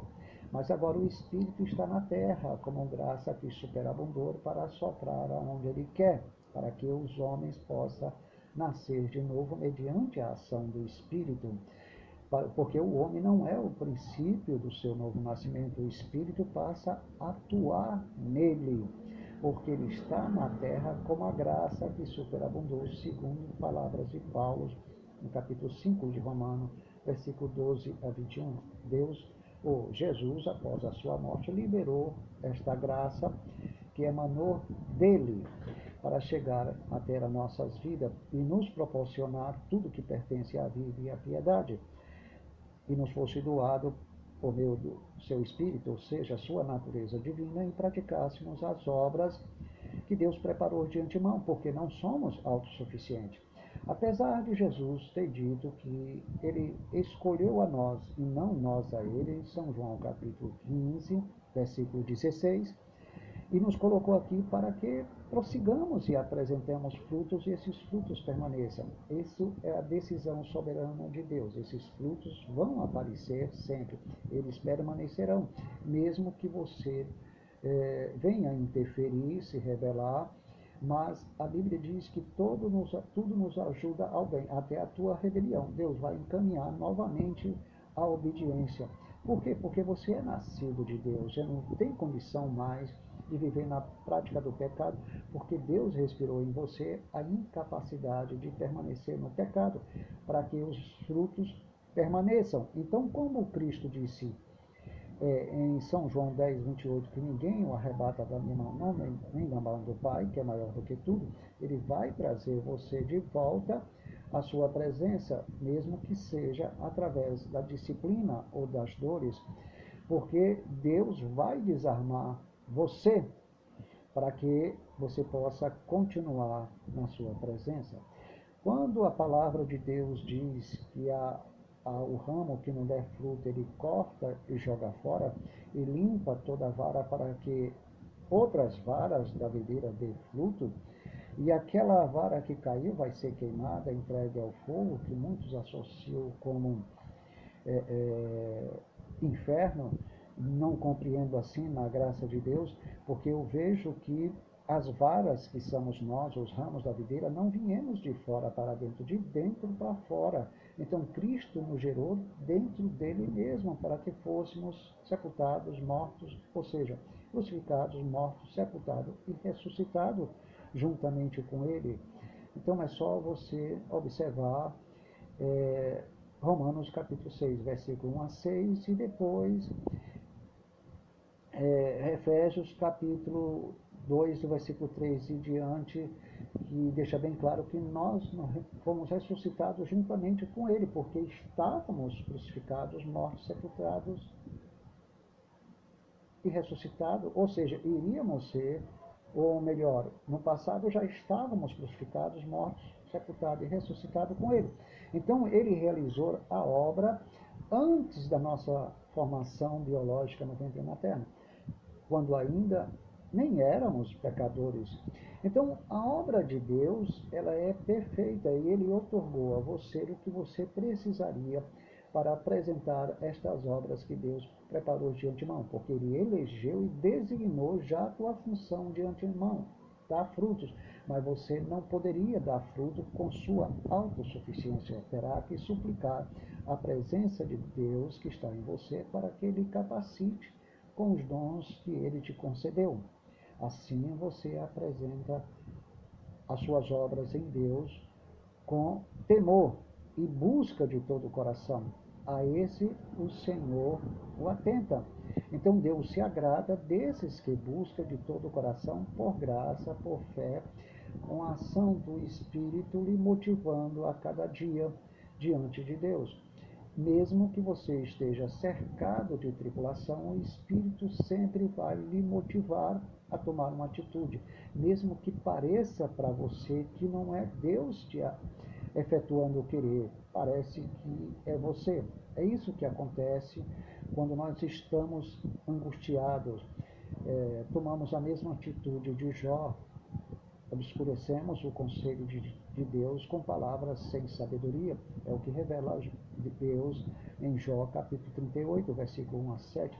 Então, no momento de angústia, nós obscurecemos a palavra de Deus, a ação do Espírito, e pensamos, eu não tenho força, é eu que estou tomando uma atitude, não é Deus, sou eu, eu estou ciente, é porque a sua emoção não tem a capacidade de entender as coisas incomunicáveis de Deus e comunicáveis no momento da sua angústia. A gente só consegue ver a percepção da razão carnal diante desta situação.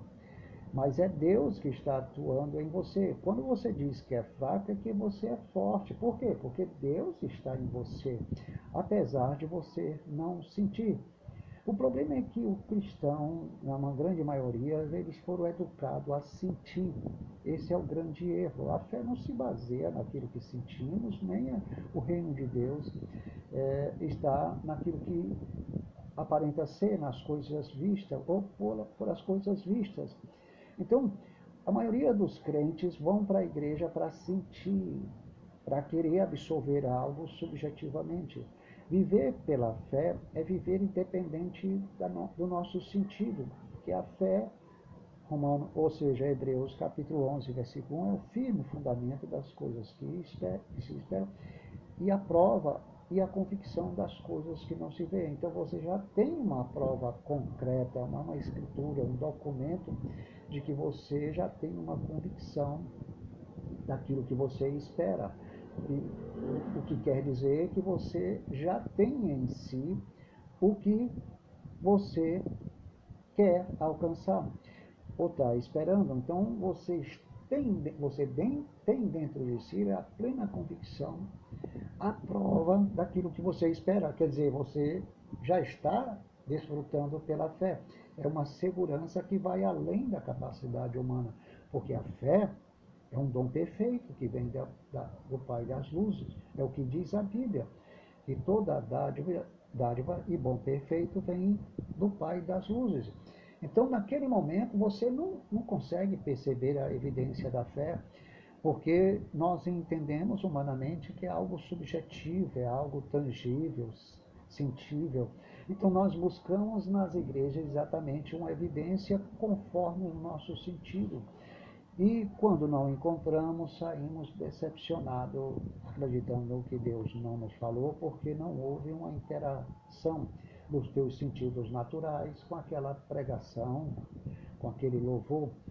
Porque é claro que existem igrejas que são motivacionais, suas pregações são repletas de elogios, falam grandes verdades, mas não traz uma revelação da graça, um ensino consistente, porque as pessoas não querem ensino consistente, querem pregações motivacionais, proféticas, que revelem o passado, o presente e o futuro, e isso não alimenta e nem transforma, são cultos motivacionais.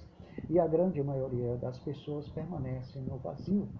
Eu me lembro muito bem, durante 30 anos que eu permaneci entre os pelagianos e armenianos, eu tinha aquela ideia absurda que tinha que buscar poder, revelação, profecia, visão, sonho, que Deus me usasse. Era uma fome muito grande, eu só via Deus dessa forma.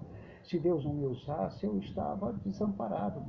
Então, quando eu tinha qualquer experiência, eu saía super forte da igreja. Caminhava alguns metros, em questão de algumas horas, eu voltava ao vazio. Aquele poder não foi permanente. Por quê? Porque se tratava de um êxtase, uma coisa emotiva que não transforma, porque o poder de Deus através do Espírito, conectado com a palavra, nos dar estabilidade, paz. E isso não se relaciona com o nosso sentimento. É algo tão maravilhoso que essa paz protege o nosso coração e, o e nosso entendimento.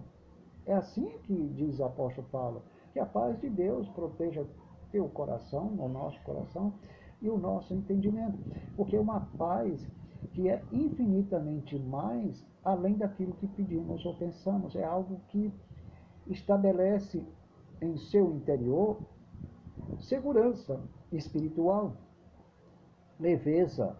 É uma qualidade espiritual que só você percebe, mas a nossa carne gera interferência. Então queremos nos esforçar e Deus não se agrada daqueles que usam o braço, a força, as suas qualidades, os seus atributos, a sua inteligência, a sua erudição, o seu intelecto, a sua filosofia, teologia. Enfim, ele se apropria de todo o aparato humano e começa a realizar a obra de Deus. E ele crê que aquilo que ele está apresentando está agradando, agradando a Deus, porque ele está oferecendo um melhor mas muitas vezes são obras da carne, praticada através da habilidade. E Deus não se agrada desses, desses tipos de obras, porque não é uma obra que Deus inspirou ele a realizar na graça, mas ele se apoiou na sua erudição, conhecimento, intelectualidade, teologia, habilidades, talentos.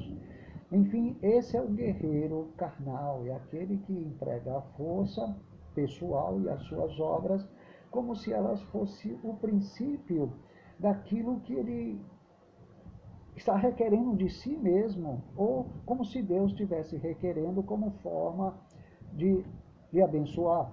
Mas a Bíblia diz que Deus se agrada daqueles que o buscam e o temem, e aqueles que andam no Espírito, apresentando as suas obras. Então, tudo quanto ele faz, ele sabe que é para a glória de Deus. Ele é como diz a palavra de Deus através de João Batista, convém que ele cresça e que diminua eu.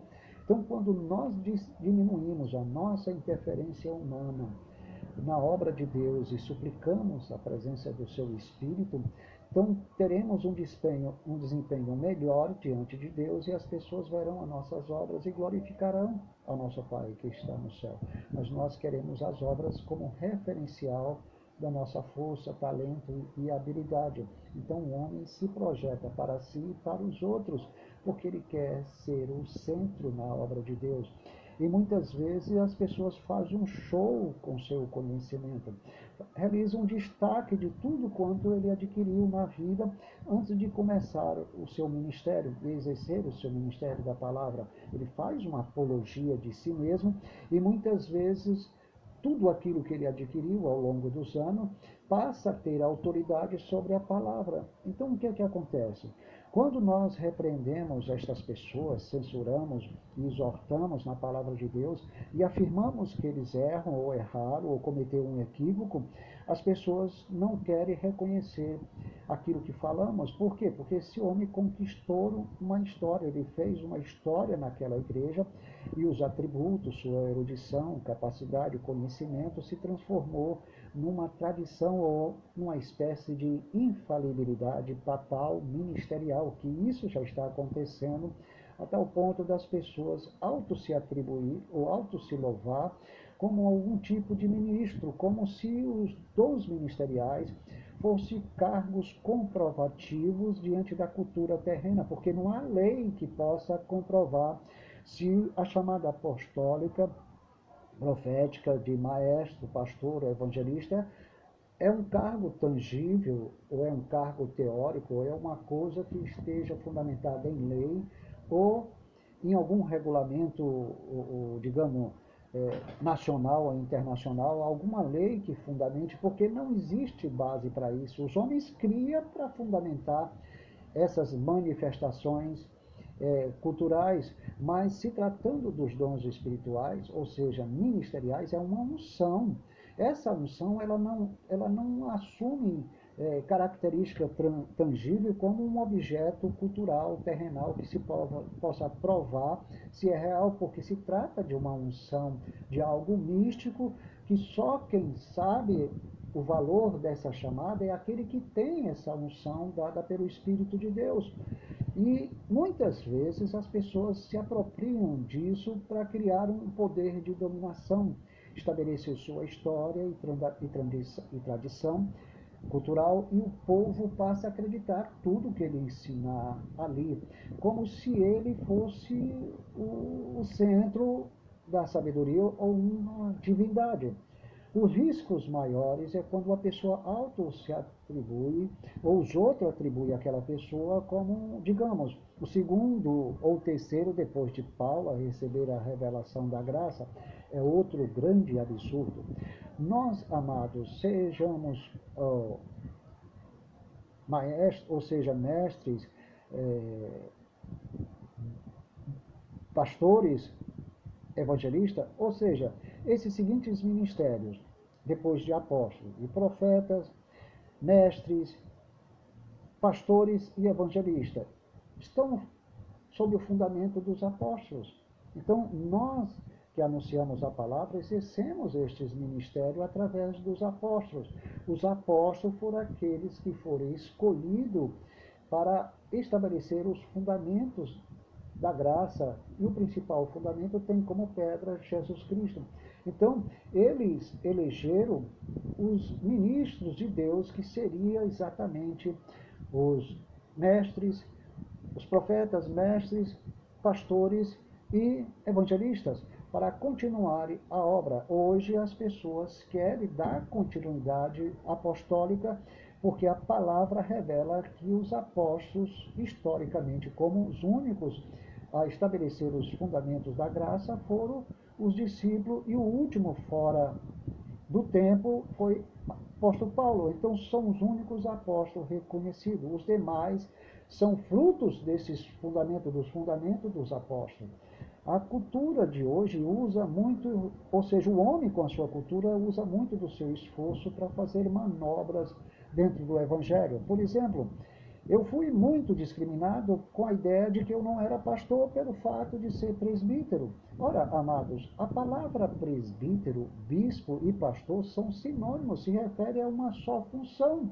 Então, como eles, esses termos termos estão apresentados em diferentes partes das Escrituras, de forma isolada, começaram a subentender que se tratava de cargos individualizados, um diferente do outro. E, na realidade, está se referindo a uma só palavra, o que quer dizer que bispo, pastor, é o mesmo presbítero, presbítero é o mesmo bispo e pastor. Então, eles criaram uma hierarquia através dessa, dessa palavra, classificando quem seria maior. O bispo, em seguida, inferior ao bispo, ao pastor, inferior ao, ao bispo e ao pastor, o presbítero. Não que eu esteja reivindicando uma autoridade superior aos demais, aos demais, eu quero deixar bem claro que estamos tratando de um mesmo nome, com, com três sinônimos um do outro. isso quer dizer que a cultura está usando o esforço humano para poder apresentar alguém com algum título. Então, as convenções, as estruturas que não estão erradas em se organizar para uh, trabalharmos de forma unânime e, e bonita e abençoada, está correto ter as suas convenções, não estão erradas. O problema é que você leva aos outros a discriminação e o preconceito e começa um a discriminar o outro, de maneira que se fulano é presbítero ou pastor ou bispo, ele chega numa igreja muitas vezes não é recebido. Por quê? Porque as doutrinas são diferentes. Então, não, não estamos no mesmo espírito não estamos na mesma fé, no mesmo conhecimento. Então o homem continua usando o seu esforço humano, a sua capacidade pessoal, e a igreja de Cristo está dividida com muitas opiniões. Então, amado, nós temos que entender que essas habilidades que o Espírito de Deus nos concede não nos torna superior. Não há mais apóstolos, só existe os ministros que foram é, instruídos e consagrado mediante os fundamentos dos apóstolos. Então, hoje, os ministros reconhecidos pela palavra de Deus como fruto dos fundamentos dos apóstolos são os pastores, que correspondem ao mesmo bispo e presbítero, os mestres e ou seja, os profetas, que são aqueles que traz a, a revelação da palavra, pregam a palavra conforme a revelação em seu, em seu contexto, sendo guiado pelo próprio Espírito, não inspirando eles a uma nova escritura como no passado. Não. O Espírito hoje nos inspira incitando-nos a falar aquilo que já está inspirado, que já está estabelecido como canones ou livros sagrados. Não, não podemos jamais pensar que podemos estar sendo inspirado para dar continuidade às Escrituras. Tudo o que apresentamos hoje são inspirados na palavra, estão debaixo da autoridade da palavra. Então, qualquer inspiração humana não tem o mesmo sentido do passado. Por quê?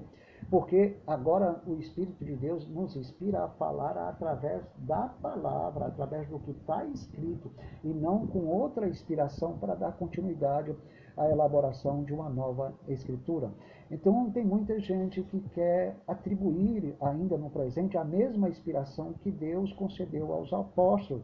E que nós, profetas que revelam a palavra hoje, e os, pastor, os mestres, os pastores, e esses pastores diz respeito ao nome bispo e presbítero, e os evangelistas são esses atualmente que são usados por Deus para dar continuidade à obra de Deus, mas, nem, mas não com esforço humano, sendo influenciado por uma cultura organizacional do século XX e XXI, que é uma coisa puramente racional, que está transformando é, é, esses, esses dons ministeriais como cargo absolutos é, de uma infabilidade papal. Esse é os erros que muitas igrejas herdaram do catolicismo medieval. O que era criticado no catolicismo hoje faz, faz parte de muitas igrejas. Costumes, tradições são heranças medievais que invadiram a igreja. São frutos dos esforços humanos, obras praticadas pela carne, como por exemplo pessoas que é, usando o esforço humano, a sua erudição ou, e rudimentos, ele submete ao povo a uma liturgia é, absurda. É, no caso, para capitalizar recursos, eles induzem os crentes a semear numa determinada palavra na primeira campanha da semana. Na segunda campanha, ele, ele recebe um envelope que já tem uma palavra sobre a qual o crente deveria semear na reunião seguinte, eles dão outro envelope, outra palavra, a pessoa semeia naquela palavra e dessa maneira todos são conduzidos a um, uma forma é, maligna no qual a fé do povo é negociada, é manipulada, e eles fazem negócio com a fé do povo, com a comunhão do povo. E o povo, na sua carência, na sua fé, na sua dedicação inocente, justa e santa para com Deus, se deixam levar porque não têm a autoridade é, de, é, de entender aquelas escrituras, não receberam a revelação da graça e não há ninguém que lhes ensine que eles estão sendo manipulados. E igrejas, como dizem os espanhóis, estão amassando fortunas, fortunas incalculáveis a tal ponto que muitos comem caviar enquanto o crente humilde está comendo ovos ou sardinha. E essa prosperidade ela não se distribui com igualdade social. Então se torna uma grande mentira, porque o que nós estamos observando é que os, os irmãos estão sustentando estruturas econômicas capitalistas, onde os líderes são amos daquela igreja e conseguem ganhar milhões. Faça uma pesquisa, uma pesquisa mundial, você vai observar que tem pastores que têm aviões, mansões, tem muito nos Estados Unidos. E isso tudo é o esforço humano, e eles pensam que Deus está se agradando disso, ou que o povo chega até o ponto de admitir, admitir que Deus estão abençoando eles, porque eles estão prosperando às custas de quem? Do povo. Do povo que está semeando em fontes é, de águas sujas, enganosas das doutrinas da prosperidade. Então, o esforço humano é que está substituindo a ação do Espírito. E eles estão usando é, enganosamente, dizendo que o Espírito de Deus está neles para realizar esta obra que os enriquece. Então vejamos um caso bem interessante para que vocês possam observar. Isso se transformou numa ironia, e eu escutei isso numa palavra abençoada de um irmão em Cristo da língua espanhola, não sei se é da cidade do México, acredito que sim, onde ele dizia o seguinte, ou seja, ele expôs uma situação que uma igreja chamou um grande apóstolo.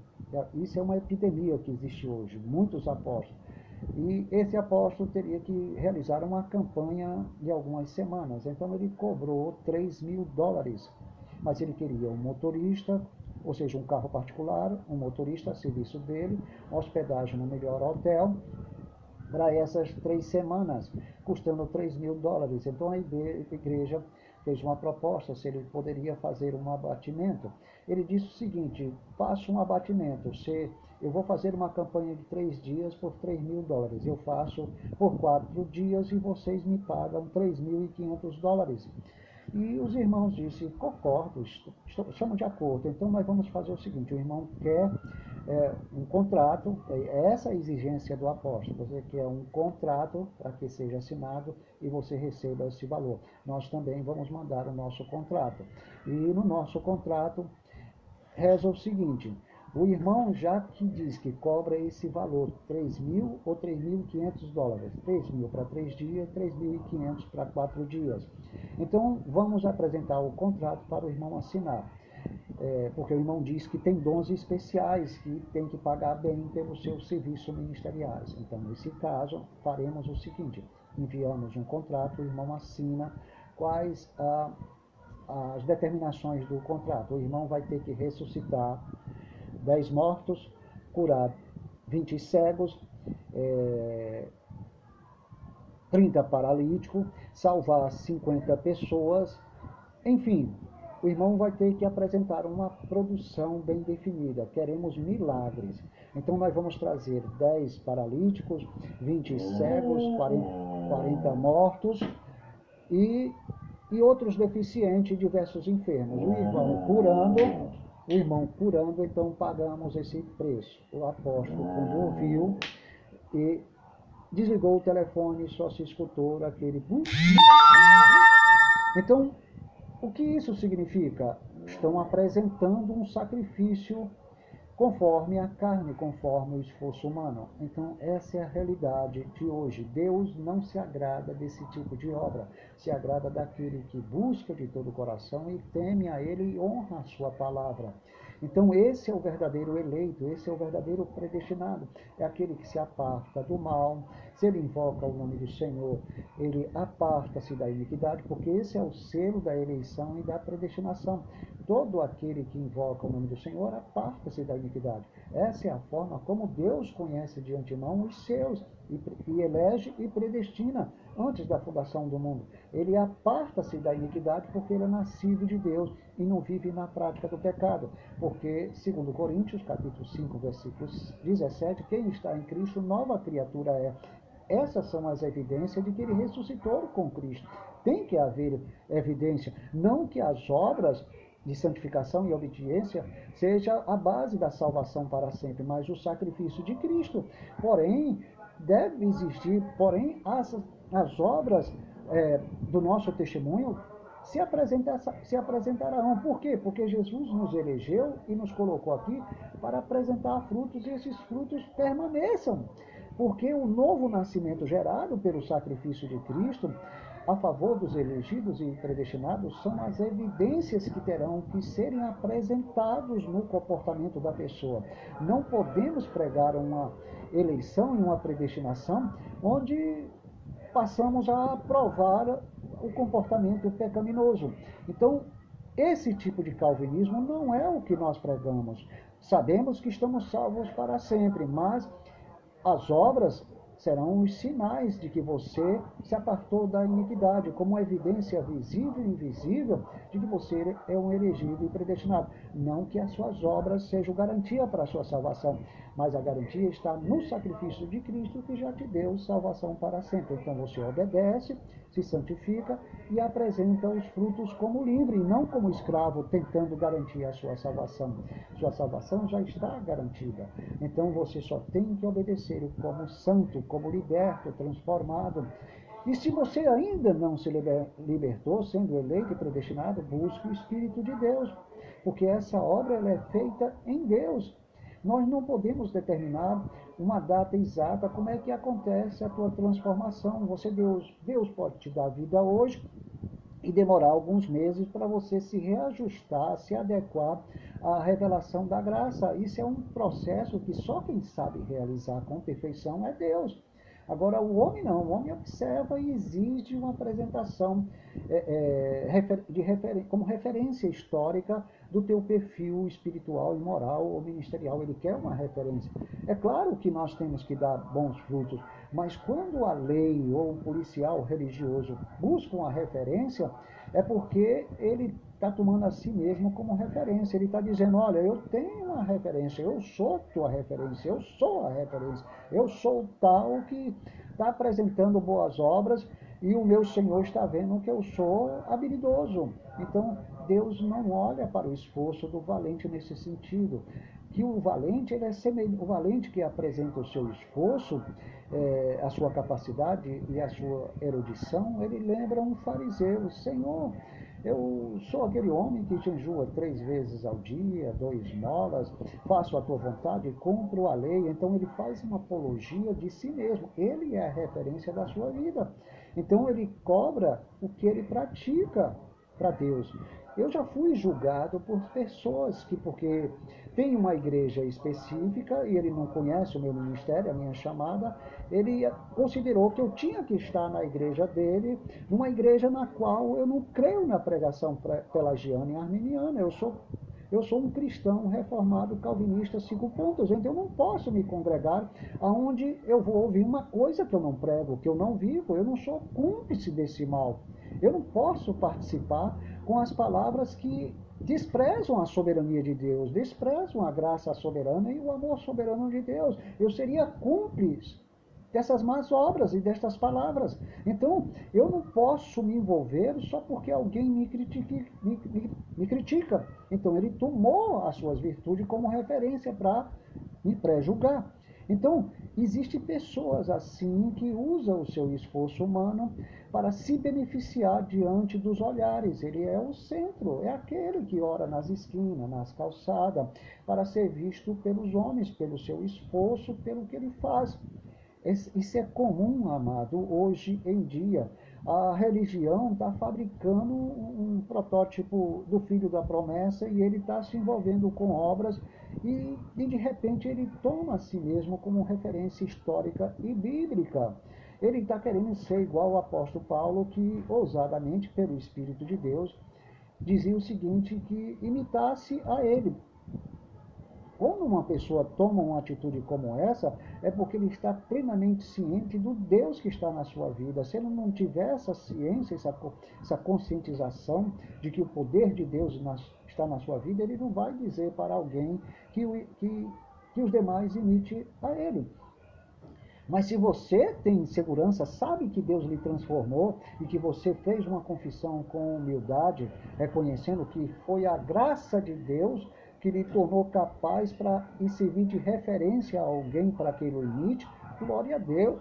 Eu vou acreditar em você, porque foi a graça de Deus que fez essa obra em sua vida. Mas muitos reconhecem essa graça mediante sociedade, associação. Eu fiz minha parte, Deus fez é, a sua, e nós formamos uma equipe como Batman e Robin, e assim juntos vamos combater o mal. Quer dizer, eu faço minha parte, Deus faz outra, e nós estamos aqui pelejando contra o diabo. Eu e, e, e Deus somos uma grande equipe de futebolistas. Nós estamos aqui para vencer os obstáculos e não deixar que o inimigo bata o seu pênalti, faça seu gol, nós estamos na luta, eu e Deus. Então, esse é um pensamento pelagiano e armeniano.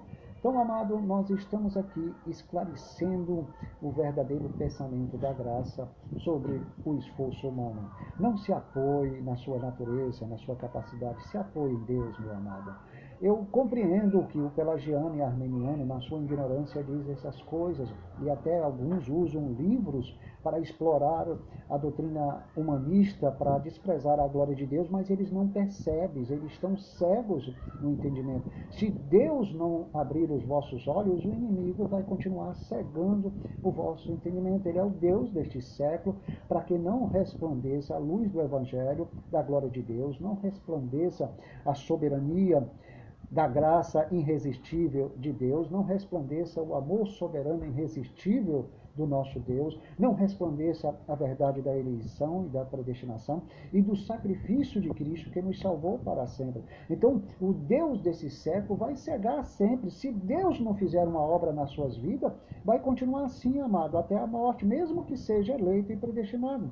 Porém, temos que entender que, apesar deles serem assim, existem pessoas que são boas, são honestas, são fiéis, são amáveis, são verdadeiros cristãos. Não resta dúvida. Eu não posso é, é, ser um determinista e anular a maioria dessas pessoas em 100% a tal ponto de dizer eu sou a referência e eles são a, a, o oposto do que eu sou. Não, amado. Eu tenho que entender que há muitos irmãos em Cristo, pelagianos e armenianos, verdadeiramente eleitos e predestinados, mesmo que eles não creiam.